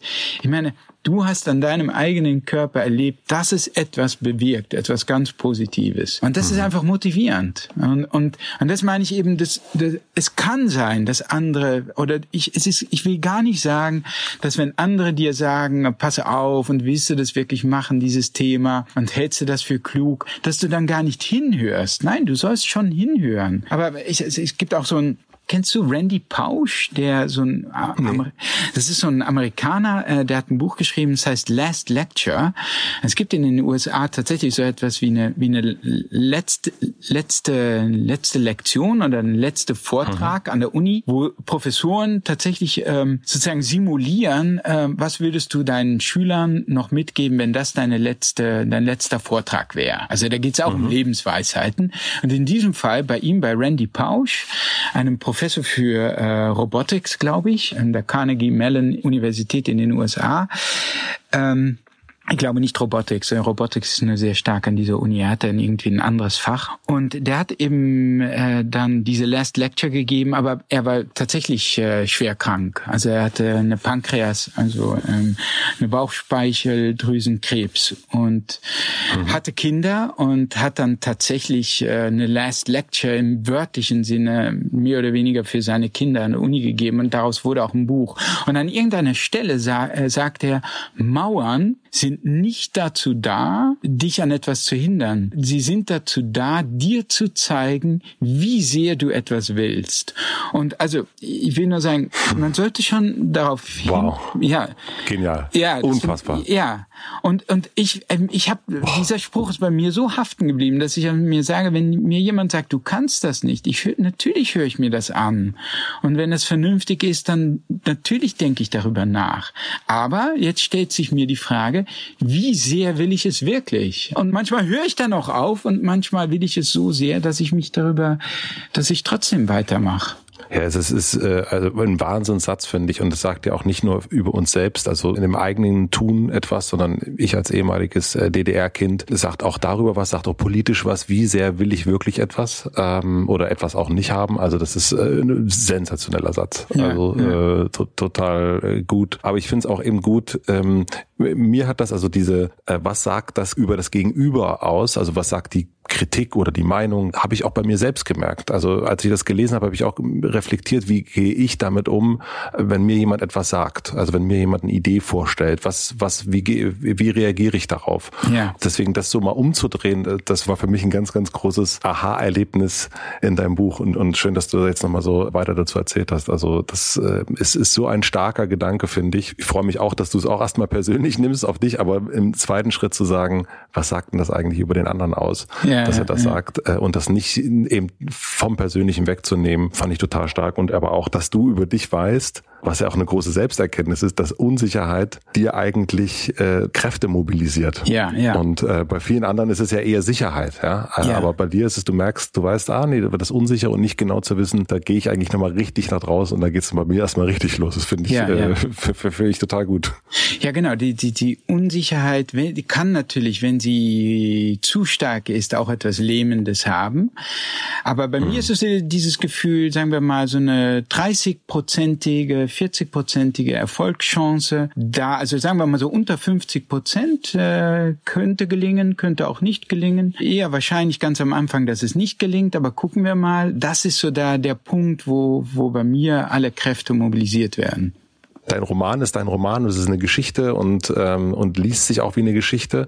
Was ich ganz spannend fand, dass du für den Stern, wo du schon so gut auf dem Titel aussiehst, ähm, das ganze äh, Thema Sinnsuche. Jetzt hör aber mal auf damit. ich mache mir so ein Poster hier rein. Ja, also, ja, ja. Nein, ähm, also du hast, Entschuldigung, du hast das Thema Sinnsuche, könnte man sagen, wissenschaftlich untersuchst. Du hast das erst schon angedeutet auch. Ähm, du hast dich mit einem Wissenschaftler auseinandergesetzt, Robert Plomin heißt der, habe ich das richtig ausgesprochen? Ja, ja, Robert Plomin, ja, ja. Und der sagt im Grunde, dass das, was du eben werden wollen solltest, eigentlich schon in deinen Genen ist. Also das ist eigentlich, wir kommen auf die Welt und eigentlich ist die Neigung schon, kommt sozusagen, wird mitgeliefert und unsere Aufgabe ist es dann, den richtigen Weg zu finden. Ja. Ist das soweit richtig? Ja, also äh, Robert Plomin, also äh, lehrt am King's College in London, eine sehr mhm. angesehene Universität, gehört zu den wirklich profiliertesten Verhaltensgenetikern der Welt. Er ist, äh, er ist selber schon 72, sehr erfahren und mit dem habe ich eben gesprochen für diese Geschichte, für den Stern, wo es um das Thema geht, die Suche nach dem wahren Selbst, äh, ja. was ja dann auch ein bisschen das Thema des Romans letztlich ist. Und er hat mir erzählt, dass erstens mal sind viele Eigenschaften, die wir für anerzogen halten, da sieht man tatsächlich aus Zwillingsstudien äh, deutliche, substanzielle angeborene Komponente. Also zum Beispiel, ich bin selber ein Scheidungskind und ähm, intuitiv würde man ja sagen, naja, die Neigung zur Scheidung, die wird so ein bisschen weitergegeben von, von Eltern zu Kind, weil die Kinder gucken sich das ja dann irgendwie ab, dass man, dass man mhm. so mit einer Ehe umgehen kann. Also das wird, wie Forscher auch sagen, sozial vererbt. Und nee, also neue Studien zeigen eben, dass äh, an adoptierten Kindern, mit 20.000 adoptierten Kindern, so eine schwedische Studie, die zeigt, dass das stärker genetisch verankert ist, als wir denken und mehr von der äh, leiblichen Mutter, ob die sich hat scheiden lassen oder nicht, äh, abhängt als von den äh, von den Adoptiveltern. Und solche Dinge äh, sind äh, sind natürlich interessant äh, zu sehen. Und er sagt eben, ja, es gibt so ein Programm in uns und was was hier ganz interessant ist, dass äh, viele auch sagen würden intuitiv, dass wir gerade so in in in jungen Jahren, dass da die der Einfluss der Genetik sehr sehr sehr stark ist, so als Baby, dass man ja so gengesteuert und dann im Laufe der der Jahre ähm, kommt ja immer mehr Erziehung hinzu. Also der der ein, mhm. sozusagen wird, wird ja Jahr für Jahr werden wir erzogen von unseren Eltern, die die Gesellschaft kommt mit hinein und prägt uns immer immer mehr. Und das heißt der Einfluss der der Umwelt sollte eigentlich mit den Jahren stärker werden. Und es ist interessant zu sehen, das hat man insbesondere bei der Intelligenz nachgewiesen, dass es äh, genau umgekehrt ist. Also wenn man sich eineige Zwillinge anguckt, die in, in, die in getrennten Familien aufwachsen, dann stehen die am Anfang als junge Kinder noch sehr stark unter dem Einfluss des Elternhauses. Und wenn jetzt zum Beispiel in einem Elternhaus viel gelesen wird und viel Wert auf Bildung gelegt wird, dann machen die jungen Kinder das halt mit, weil man auch nicht so diesen eigenen Gestaltungs, diese eigene Gestaltungsmöglichkeit hat. Mhm. So. Und im Laufe der Jahre aber bekommt ein Kind die Möglichkeit, seine Umwelt immer mehr selbst zu wählen. Also sagen wir mal, jetzt haben wir ein Kind, das, ähm, das, äh, das, äh, mal, zwei Zwillinge, die, die haben beide diese Neigung zur, zur Literatur, die wollen, die haben beide eine Neigung zum Lesen, aber in dem einen Bildungs, äh, bei dem, bei den gebildeten Eltern mit den vielen Büchern kam das halt viel vor und wurde gefördert und so weiter. Und das Kind konnte das ausle ausleben. Und das andere, äh, vielleicht eine, eine Familie, wo keine Bücher sind, wo das nicht äh, gewertschätzt wird, das konnte das nicht. Aber jetzt kommt es in die Schule. Und in der Schule kann es, äh, hat es vielleicht ein Lehrer, der erkennt, dass diese Neigung in diesem Kind steckt. Und später äh, entdeckt es vielleicht Freunde, die diese Neigung haben. Es kann in eine Bibliothek gehen.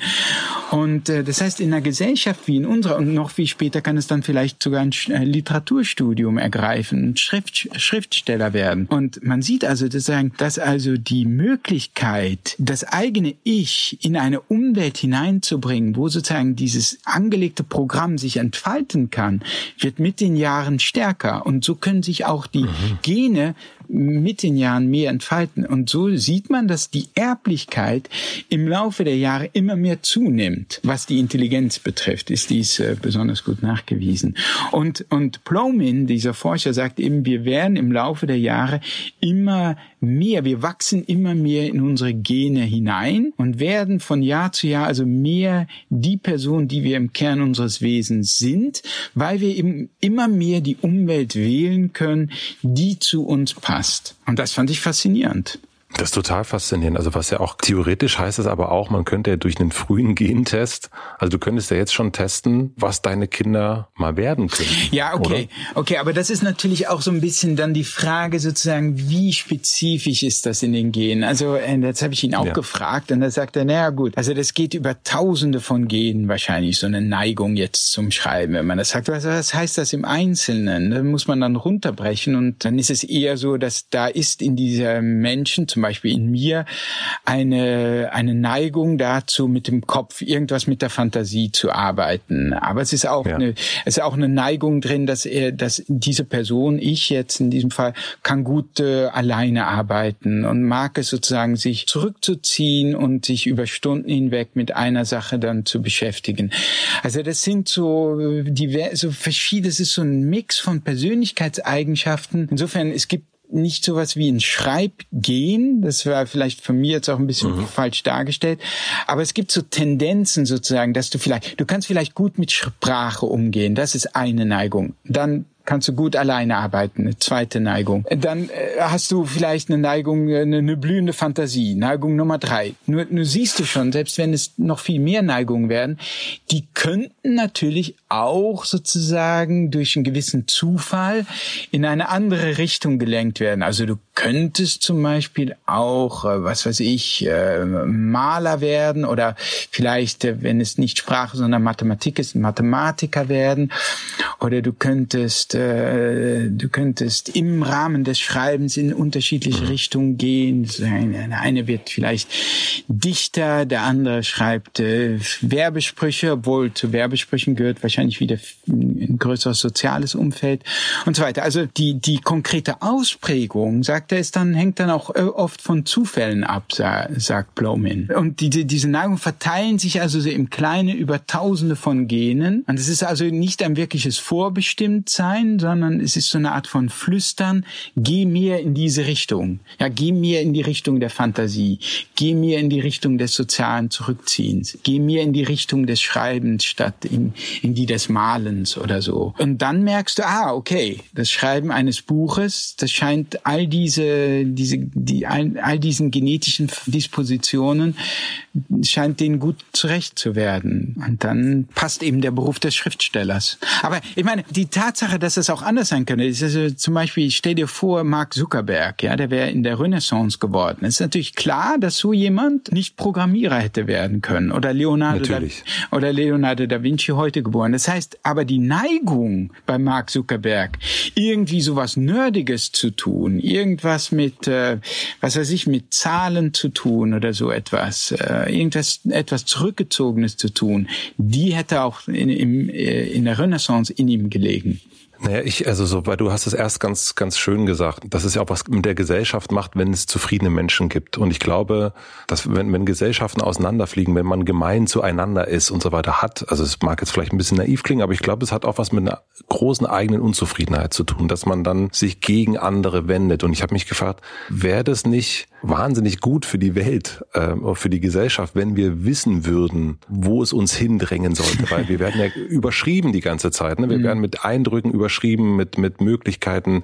Und da können wir jetzt natürlich Social Media nennen und so weiter. Aber ich glaube, jeder, also so, ich meine, du und ich, wir machen Berufe, wo natürlich kannst du sagen, ja, das ist ja total privilegiert und ihr macht es schon toll, aber dennoch kommt bei dir erst mit 45 der Punkt, wo du sagst, jetzt kommt erst der Roman und jetzt kommt erst das noch mehr ich zu sein. Aber wie viele Menschen begegnen wir äh, im Alltag vielleicht auch, wo man denkt, ja, du bist jetzt hier, du machst jetzt diesen Job und ich sehe dir an, dass du diesen Job eigentlich gar nicht willst. Und unter Umständen weißt du aber auch gar nicht, was du eigentlich willst. Und dieses permanente die Möglichkeiten, die man ja noch so hätte. Ne? Yeah. Also du hast ja mal in Berlin gelebt, man muss nur einmal durch Berlin Mitte laufen, äh, dann, dann weiß man, oh, das könnte, das ist ja auch spannend und hier ist so der, die Verführung ist da und so weiter und so fort. Also glaubst du, dass das sinnvoll wäre, den Menschen diese Erkenntnis mitzugeben? Ja, ich denke also sozusagen im Sinne von äh, sozusagen so ein Gen-Profiling und dann mhm. sozusagen das passt, äh, das ist sozusagen dein wahres Ich und du musst, äh, kommt also mit 98-prozentiger Wahrscheinlichkeit heraus, dass dass du Schriftsteller werden musst oder äh, Podcaster mhm. oder sowas. Das ist, ähm, das ist nicht drin, ne? weil das, äh, das ist. Nee, das ist auch klar. Da, das ist klar. Okay, also. Aber es geht vor allen Dingen dieses, vielleicht einmal um es einzuschränken, so ein bisschen, also was ich jetzt gemerkt habe, ich habe äh, die letzten zehn Jahre eigentlich immer in einem Großraumbüro gesessen und fand das auch immer, aber immer bin immer der Annahme nachgegangen, dass ja, das ist ja finde ich ja super, unter Menschen zu sein und die mag ich ja alle und toll und so weiter und so fort. Und jetzt merke ich irgendwie seit Corona habe ich viel viel mehr in einem Raum allein verbracht und merke, ich kann so viel besser arbeiten. Ich merke, ja, wow. wie, wie wie kreativer ich bin, aber es ist nicht so, dass ich das anders früher doof fand, überhaupt nicht, aber ich merke irgendwie, das entspricht mir viel mehr jetzt allein in diesem Raum zu sitzen. Es wäre noch schöner, wenn du mir gegenüber sitzen würdest, aber ich kann besser alleine arbeiten eigentlich. Ja. Und das wusste ich vorher nicht. Ja, das finde ich ein sehr interessantes Beispiel. Und ähm, ich denke, das spielt ein bisschen hinein, auch was ich äh, in dem Sternartikel, ich war ja auch bei so einem Hirnforscher, dem Oliver Schulteis von der Universität Erlangen, Psychologe und Hirnforscher. Und ähm, man weiß ja mittlerweile, dass es so eine Art bewusstes Ich und ein unbewusstes Ich gibt. Und ähm, mhm. das heißt, äh, eigentlich ist dein bewusstes Ich, ja, dass das auch Ich sagt und das in rationaler Sprache spricht, nur eine ganz dünne Schicht äh, von dir.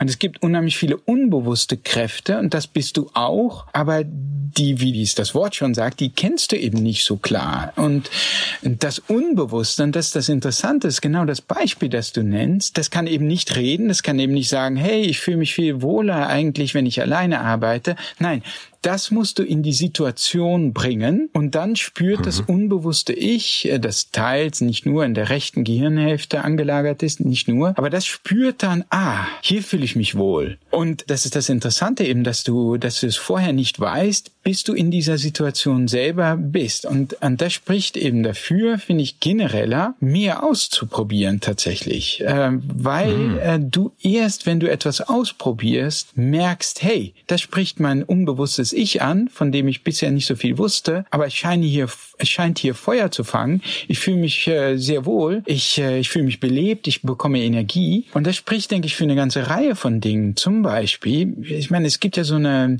eine Hektik in unserer Gesellschaft Gesellschaft und mhm die betrifft auch Jugendliche, die meinen sozusagen so, so, so nach der Schule so schnell wie möglich ins Studium zu kommen, um so schnell wie möglich einen Abschluss zu machen, um dann so schnell wie möglich in den Beruf zu kommen. Denn wenn sie das, wenn sie nicht schnell sind, wird es jemand geben, der schneller ist wie sie. Womit wir wieder bei diesem Fußballstadion wären, wo es dann einen gibt, der aufsteht und sich eine bessere Position verschafft und du wirst gezwungen, ja. auch aufzustehen. Das heißt, du wirst im Grunde gezwungen, gezwungen, durch die Konkurrenz schnell zu sein. So, aber wenn es darauf ankommt, dein Unbewusstes in verschiedene Situationen zu bringen äh, und Verschiedenes auszuprobieren, um erstmal zu gucken, ob es Feuer fängt, dann ist es unter Umständen schlechte Strategie, weil wenn wenn dein bewusstes Ich zum Beispiel äh, sagt, äh, jetzt jetzt studier mal Jura oder BWL, aber der spätere Job als Anwalt, da fängst du überhaupt kein Feuer. Du hast womöglich gar keine Ahnung, wie, wie es sich anfühlt. Denn dein unbewusstes Ich hat gar keine Ahnung, wie es sich anfühlt, in, ein,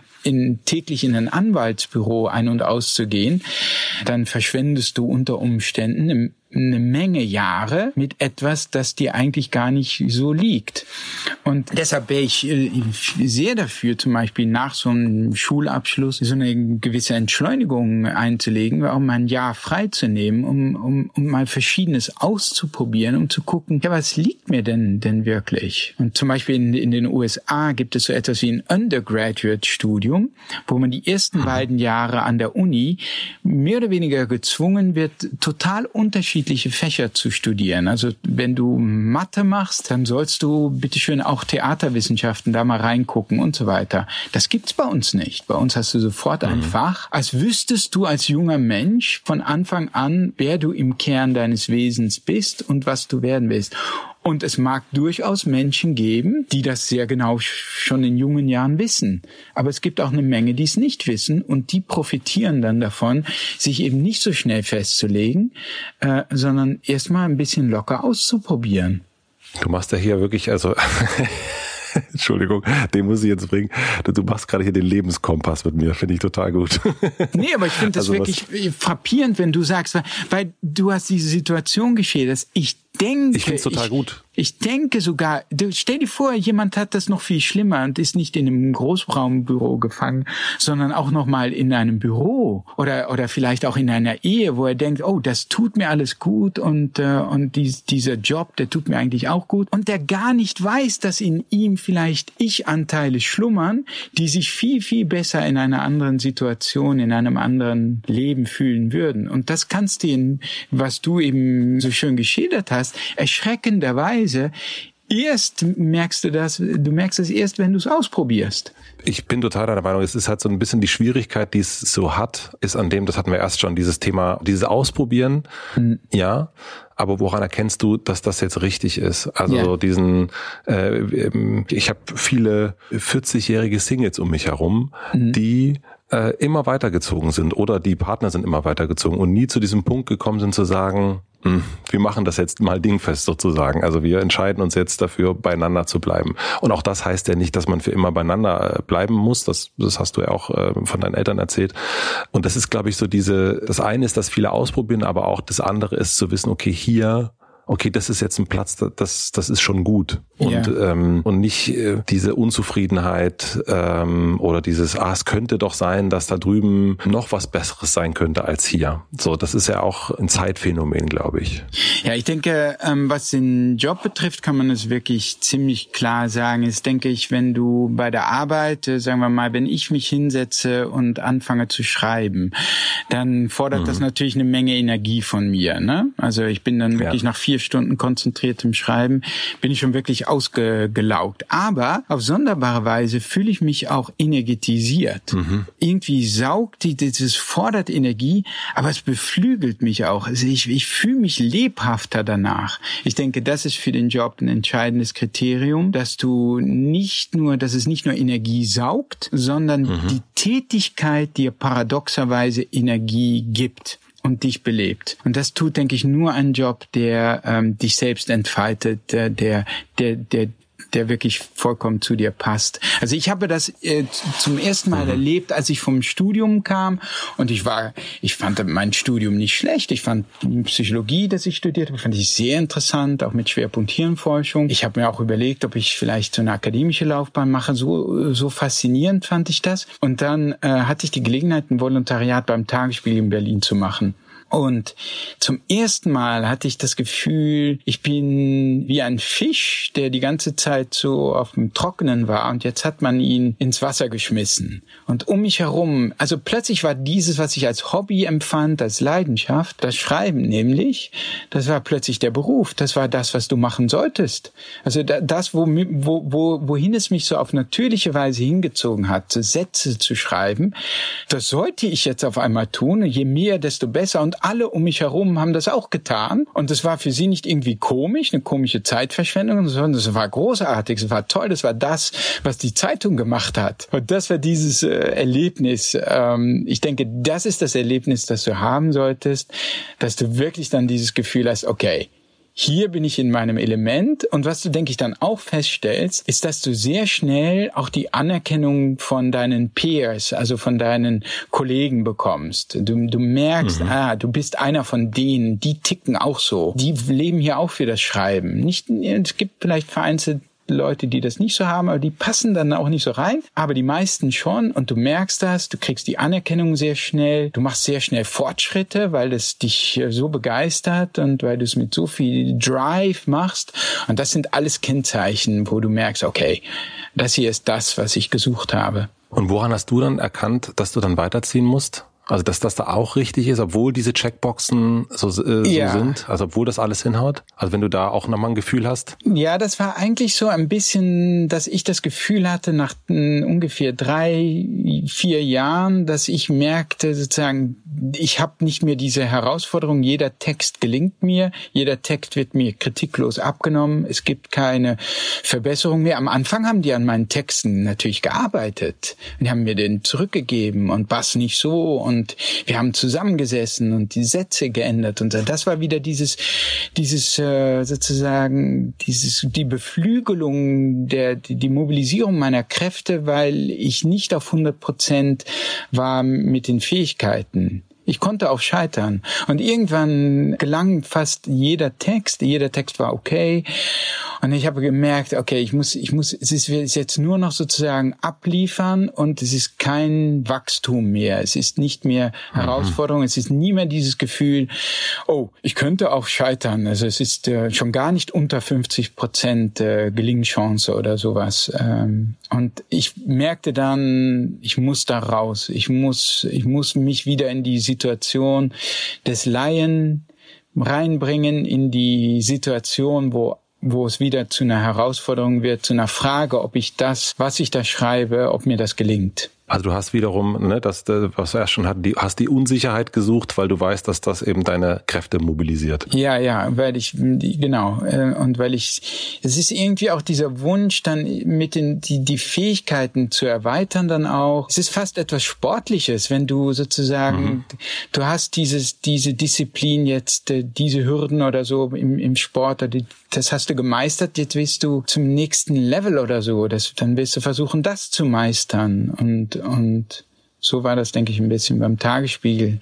Ein Thema im Buch, ähm, was äh, ein großes Thema ist, ist das Thema Tod und Vergänglichkeit. Hatten wir ja auch schon im Gespräch so ein, so ein paar Mal. Und es gibt, das hast du auch schon mal gesagt, in einem anderen Interview, das Buch Der Ernährungskompass ist ja in Gang gesetzt worden durch ein Herzstolpern, so nennst du es im, im Vorwort. Und in diesem Buch jetzt, dann nimmst du so ein bisschen Seneca mit rein und ich, ich lese die Stelle mal vor. Du schreibst, vielleicht kann ein Mensch mit einem erfüllten Leben leichter loslassen, so wie man nach einem erfüllten Tag besser einschlafen kann. Und das fand ich einen sehr, sehr schönen Gedanken. Und ich habe mich gefragt, wie es dir jetzt geht. Also du hast auch gesagt, dass du dieses Vergänglichkeitsthema immer präsent ist, aber Jetzt hast du dieses Buch geschrieben, das, was du dir auch so lange ersehnt hast. Und du hast die Familie, du hast das Haus, du hast, du hast eine Sicherheit auch und du weißt auch, dass die Unsicherheit dich immer wieder nach draußen führt ähm, und du das auch meistern kannst. Ist dir es tatsächlich gelungen, weniger Angst vom Tod zu haben? Ja, ich, äh, ich denke schon, also zumindest so im Abstrakten. Also ich, ich würde jetzt, ich kann jetzt meine Hand nicht dafür ins Feuer legen, dass wenn man mir jetzt sagt, was, ähm, morgen, du bist jetzt schwer krank und du hast nur noch eine Woche zu leben. Ich denke dann an der Stelle, da kannst du noch so lange drüber nachgedacht und dich damit beschäftigt haben, tritt einfach doch nochmal eine nackte Todesangst ein, ähm, mhm. die, die auch schlichtweg biologisch ist und die wir nicht überwinden können. Aber äh, es stimmt, ich habe mich wirklich seit diesen, dieser, dieser Herzattacke da beim Joggen Anfang 40, das hat mich doch nachhaltig äh, sehr ergriffen und ich, ich, also es gibt wirklich kaum einen Tag, seitdem, dass ich nicht an den Tod denke, dass er mir nicht in irgendeiner Form präsent ist, dass ich, dass ja, es ist irgendwie da. Und äh, vielleicht ist es, kommt es auch mit dem Älterwerden, dass man so das Gefühl hat, okay, du hast jetzt eigentlich länger gelebt, ähm, als du noch leben wirst. Und vielleicht hängt es auch mit den Kindern zusammen, dass man plötzlich in so eine Rolle kommt von jetzt geht es nicht mehr so um dich, sondern es geht um die nächste Generation. Mhm. All das jedenfalls ähm, spielt für mich eine Rolle und führt dazu, dass ich wirklich äh, sehr oft über den Tod nachdenke und dass er in irgendeiner Form so präsent ist in meinem Bewusstsein halt. Und und ähm, und für das Buch war es äh, mir nochmal wichtig, weil in dem Buch, in dem Roman äh, geht es ja vor allem um diese Frage: Führst du das Leben, das du wirklich führen willst? Und mhm. ich denke, äh, die Konfrontation mit dem Tod kann ein Mittel sein, das dir dabei hilft, denn am Ende deines Lebens wirst du diese Frage stellen. War das ein gelungenes Leben? Gab es da etwas, was ich vielleicht äh, hätte tun sollen oder wollen, was ich nicht getan hatte? War ich zu feige? Habe ich mich nicht getraut? Hatte ich Angst? Oder habe ich, äh, hab ich alles gegeben und dann habe ich das getan, was ich tun wollte? Und äh, es scheint mir sehr vernünftig, diese Frage nicht erst zu stellen, wenn, wenn der Tod dann tatsächlich anklopft, wenn man 90 oder 95 oder wie alt auch immer ist, äh, sondern ein bisschen früher schon, damit man dann auch entsprechend reagieren kann, wenn, wenn man vielleicht nicht das Leben lebt, das man lebt. Und ich denke, der Tod, der Gedanke am Tod konfrontiert einem äh, die, die, die Tatsache, dass wir nicht ewig leben, ist ja eigentlich trivial. Aber wenn man darüber nachdenkt, führt es, glaube ich, automatisch dazu, dass man sich über das Wesentliche im Leben Gedanken macht. Weil wenn, wenn du mir jetzt sagen würdest, okay, Bas, tut mir leid, aber morgen, morgen bist du tot, das war's für dich, du, das heute dein letzter Tag, dann würde ich einen Teufel tun. Ich würde heute keine Zeit mehr mit Twitter, mit Facebook, mit Instagram, mit Google, all diese Zeit, die ich jeden Tag mit so einem Scheiß verschwende. Nein, ich würde, ich würde, ich würde rausgehen in die Natur, sie genießen. Ich würde vielleicht ein schönes Gespräch, ein letztes mit meiner Ehefrau führen. Ich würde sicherlich noch ganz viel Zeit auf meine Kinder verwenden und mit ihnen reden und sie genießen irgendwie. Und im Alltag tut man das so wenig, weil man letztlich den Tod verdrängt und weil man denkt, das Leben geht ewig so weiter. Und wenn natürlich die, das, e, das Leben ewig weitergeht, ja, dann kannst du natürlich auch eine Menge Zeit verschwenden, weil dann ist es egal. Und ich denke, das heißt, dass, dass ich denke, dass eben auch die Präsenz des Todes, eben den Tod nicht so zu verdrängen, wie wir es in unserer Gesellschaft tun, dass das eben auch dazu führen kann, dass man sich ein bisschen mehr äh, über, über das, was dir im Leben wirklich wichtig ist, Gedanken machst. Und nicht nur das, ich denke, dass es letztlich, dass es dich auch zu einem besseren Menschen macht, weil wenn du, wenn ich jetzt, wenn das wirklich jetzt mein letzter Tag wäre, dann würde ich ihn auch nicht mehr damit äh, verschwenden, mich aus irgendeiner Nichtigkeit über meine Frau aufzuregen und irgendwie äh, mich über sie zu ärgern oder äh, schlecht gelaunt zu reagieren oder so. Nein, ich wäre ich wäre dann auch ein bisschen freundlicher. Also ich wäre sogar sehr freundlich. Ich wäre ich wäre dankbar, dass sie da ist und dass es sie gibt und dass sie mich liebt. Und das klingt alles so ein bisschen trivial oder seicht, aber am Ende sollte man diese Dankbarkeit viel öfter empfinden, als vielleicht, äh, als wir sie vielleicht empfinden. Und der Tod macht einem das bewusst. Und hat sich deine Beziehung aber verändert? Also ist der Tod für dich etwas, weil das ist, das, das meinte ich ja mit dem Seneca, den du da äh, hervorholst ja. für das ja, Buch. Ja, diese Frage, ob ich, ob ich besser loslassen kann, mal willst du. Mhm. Ja, ich denke schon. Also ähm, wie gesagt, ich denke, wenn der Moment kommt, hätte ich immer noch eine Wahnsinnsangst äh, aus biologischen Gründen und sicherlich auch, mhm. weil ich nicht so gerne meine Kinder und meine Frau verlassen würde. Aber was mich selbst betrifft, äh, kann ich fast sagen, also ich habe so mein Ding hier auf hier auf Erden habe ich gemacht und äh, was jetzt kommt, äh, das sind äh, das das ist schön, das ist vielleicht schön oder auch nicht, aber das Gefühl, ich hätte mein Leben grundfalsch gelebt und ich hätte die Ziele, die ich als Jugendlicher hatte, verraten hatten und nicht erreicht, dass, dass, dass dieses Gefühl habe ich zum Glück nicht. Was total schön ist, weil du sagtest an einer anderen Stelle, dass so die, die größte Angst, die du hast, ist unbedeutend zu sein. Und dass du, was ich total, also was ich als Angst vollkommen nachvollziehen kann und mit 47 sagen zu können, Nee, ich habe diese Angst nicht mehr, weil ich weiß, so ich habe so meine meine Sachen, die habe ich so gemacht und es liegt ja quasi eine unglaublich zufriedene Zeit vor dir, was was für dich und deine Liebsten ja sensationell ist. Also aus so einer jetzt Montag 28. September 2020 ja, ja. Äh, ne? niemand weiß, was morgen passiert, aber so jetzt ja. jetzt ist gut. Das ist toi toi toi. Ja, nee, ich meine, es gibt natürlich Momente, da bin ich auch äh, wieder unruhig und äh, da verlässt mich diese Weisheit auch wieder, aber es ist äh, angenehm und äh, es ist auch ein bisschen ein Thema in dem Buch natürlich, dass wenn du mhm. dich, wenn du das, was in dir angelegt war, halbwegs entfalten konntest und das nicht unausgelebt ist, dass du dich mehr öffnen kannst auch für andere, dass du ein bisschen mehr dein Ego rausnehmen kannst und äh, ich ich finde die Situation für mich natürlich sehr angenehm, dass ich ähm, ich habe nichts, was ich mir irgendwie keine Frustration, die ich meinen, die ich bei meinen Kindern kompensieren muss. Ich, äh, ich will, dass sie werden, wer, wer sie sind. Ich kann das voll und ganz unterstützen, was immer das, was immer das ist. Ähm, und das finde ich, äh, ja, das finde ich, das ist ein sehr, sehr angenehmes Gefühl, ja. Und ich glaube, darum Ne, wenn man so diese, wenn man sagt oder den Vorwurf, äh, es geht um Selbstoptimierung und so weiter. Ich glaube, am Ende geht es aber wirklich genau darum, denn wenn man selber zufrieden ist mit dem, was man macht, dass man das eben nicht, dann, äh, dann, dann strahlt man das auch aus. Dann ist es für alle anderen, sagte mal Karl Jakob Haupt ja auch im Podcast, dass er wenn es seine Verpflichtung ist, ist, dass es ihm gut geht. Denn wenn es ja. ihm gut geht, geht es natürlich automatisch auch seinen Liebsten gut. Und, ähm, ja, ja. und das strahlt ja natürlich dann auch wiederum ab. Also ich denke schon, ja. Ich meine, ich, es geht sogar noch weiter. Also meine letzten, ich habe darüber noch nie öffentlich gesprochen, weil das, weil das auch etwas ist, was jetzt so in Gedanken in mir reift, weil du fragst dich natürlich so bei dem Leben dann auch, okay, willst, wie willst du jetzt noch weiter Bücher schreiben? Hat jetzt die Welt, wartet die jetzt auf das nächste Buch von Bas Kast? Wie kannst du dein Leben weiter sinnvoll gestalten? Und ich könnte mir auch vorstellen, dass ich vielleicht noch nicht jetzt, aber in ein paar Jahren, das muss auch bei mir erstmal reifen, auch in Zusammenhang zusammen mit meiner Frau.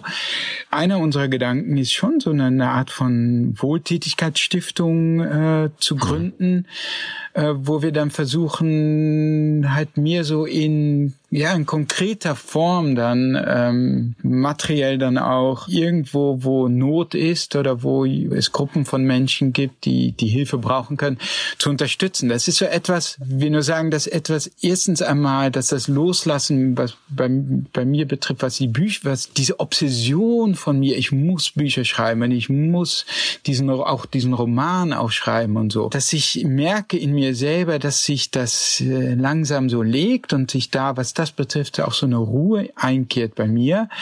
Aber zweitens auch, dass ich dieses Gefühl auch habe, wie kann ich, äh, mir so viel gegeben wurde auch und äh, ich, ich konnte so viel verwirklichen, wie kann ich etwas zurückgeben? Ja, das sind so Gedanken, die mich beschäftigen, die werden mich wahrscheinlich die nächsten Jahre noch beschäftigen und ich weiß nicht, was daraus wird, aber zum ersten Mal, und das war für mich unvorstellbar vor zehn Jahren, dass ich etwas anderes hätte machen können als schreiben, zum ersten Mal tauchte mir dieser Gedanke auf, ach, vielleicht könnte ich auch äh, meine Zeit wertvoller schneller verwenden als nur mit Schreiben. So, so wertvoll das Schreiben sein kann, für mich selbst immer war, ähm, trotzdem könnte ich mir mittlerweile auch etwas anderes vorstellen. Ich ähm, wünsche mir eine Schule von dir. Ja, die Schule des Lebens. Also äh, tatsächlich, es gibt ja von Alain de Botton, ich weiß, du hast ein Buch, das heißt so, oder? Ja.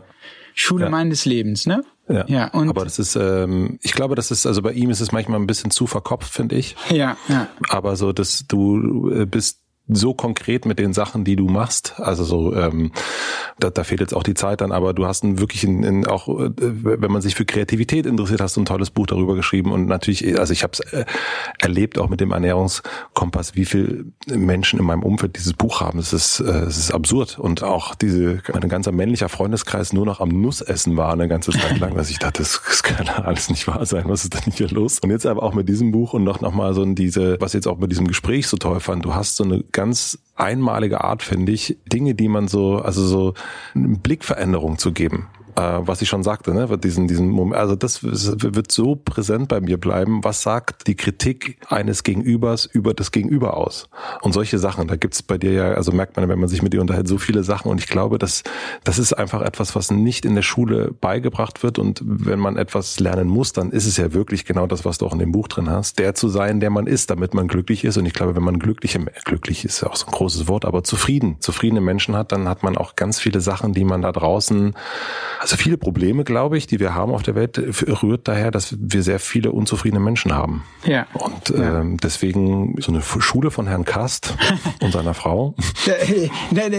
Ich hatte jetzt noch nicht immer an Schule gedacht, eher an eine Art von Stiftung. Aber ich meine, jetzt wo du sagst, muss ich natürlich an Alain de Botons mhm. School of Life oder Schule des Lebens und an deinen Buchtitel eben Schule meines Lebens auch denken. Und äh, ja, das ist natürlich, äh, ich finde den Gedanken denken, sofern es möglich wäre, sozusagen so etwas wie Leben und äh, Lebenszufriedenheit in einer schulartigen Struktur zu vermitteln. Sofern das möglich wäre, wäre das auf jeden Fall wäre es ein lobenswertes Ziel, ja. Also, ähm, äh, du hast noch was vor. ja, genau. Ich, ich habe, ich hab, mir wird in, in den nächsten Jahren nicht langweilig. Ich habe ähm, fürs Ende äh, noch noch drei schnellere Fragen. Na, schieß los. Also ich hatte es erst schon gesagt, im Ernährungskompass gibt es eine unglaubliche Liste mit ganz vielen Quellenangaben. Äh, und ich frage ganz viele Gäste hier immer, was eine Buchempfehlung wäre. Ernährungskompass, da äh, gab es ja ganz viele Bücher, die dir sozusagen geholfen haben, dieses Buch zu schreiben. Gibt es ein Buch, was dir geholfen hat, dieses Buch zu schreiben, was du empfehlen würdest? Nein, also wenn es das in dem Sinne so gegeben hätte, dann denke ich, hätte ich dieses Buch nicht geschrieben, nicht schreiben müssen. Ah. Also es gibt mhm. nicht so ein konkretes Vorbild äh, für mich. Es gibt so eine, natürlich, die, dieses Buch steht in so einem gewissen Genre, ne? Das geht ja auch zurück schon auf Hermann Hesse, glaube, mhm. oder noch vielleicht noch weiter. Aber Hermann ja. Hesse hat ja schon so ein bisschen in diesem Genre geschrieben. Das berühmteste ist sicherlich Siddhartha, Sie, wo ja. ein, wo ein Junge auszieht und zu einer Art Buddha werden will. Und, und später kommt das ja auch wieder zurück, je nachdem, manche mögen den nicht, andere lieben ihn, zum Beispiel bei Paulo Coelho mit dem mhm. Alchemisten, wo das auch wieder so, ein, so dieses Genre, ein Mittel aus, ein Zwischending aus Literatur und so Weisheiten oder Ratgeber, Lebenshilfe.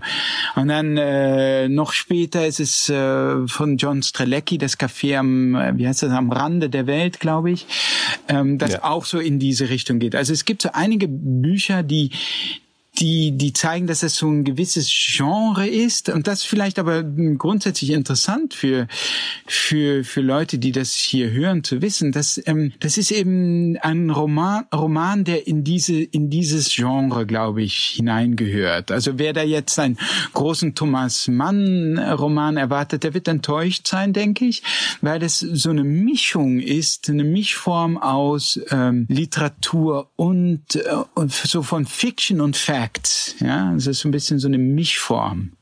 Aber dann, äh, dann empfehle mir einfach ein anderes Buch, wenn du möchtest. Ja, also ich meine, ich kann einen, äh, ich kann einen Roman empfehlen, den ich jetzt neulich gelesen habe und den ja. ich so magisch schön fand, dass ich ihn allen empfehle, wenn sie ihn noch nicht gelesen haben. Er ist nämlich äh, auch sehr beliebt und er ist wirklich, wirklich wunderschön und magisch schön und der ist von Mariana Lecki, was mhm. man von hier aus sehen kann. Ja, das äh, ist tatsächlich, es ist ein großer Bestseller. Ich habe ihn aber noch nicht gelesen. Ja, der äh, lohnt steht sich aber bei uns schon zu Hause dir, im, im Regal. Ja, okay, den würde ich dir ans Herz legen. Der ist wirklich zauberhaft schön. Was lernst du gerade, was du noch nicht so gut kannst? Vater sein. Tatsächlich immer noch? Ja, schon. Ja, ich habe Kinder in unterschiedlichen Alters und allen Altersstufen sozusagen als Kind und äh, ja, es ist mhm. eine tägliche Herausforderung. Und ähm, die letzte Frage, stell dir vor, ich habe eine große Plakatwand am Alexanderplatz hier in Berlin. Du kennst den Alexanderplatz natürlich noch aus deiner Zeit hier. Ja, ja. Und du darfst entscheiden, was für alle für eine Woche auf einer großen, auf dieser großen Plakatwand zu lesen sein würde. Was würdest du drauf schreiben? Na, dann schreibe ich drauf, werde der du bist.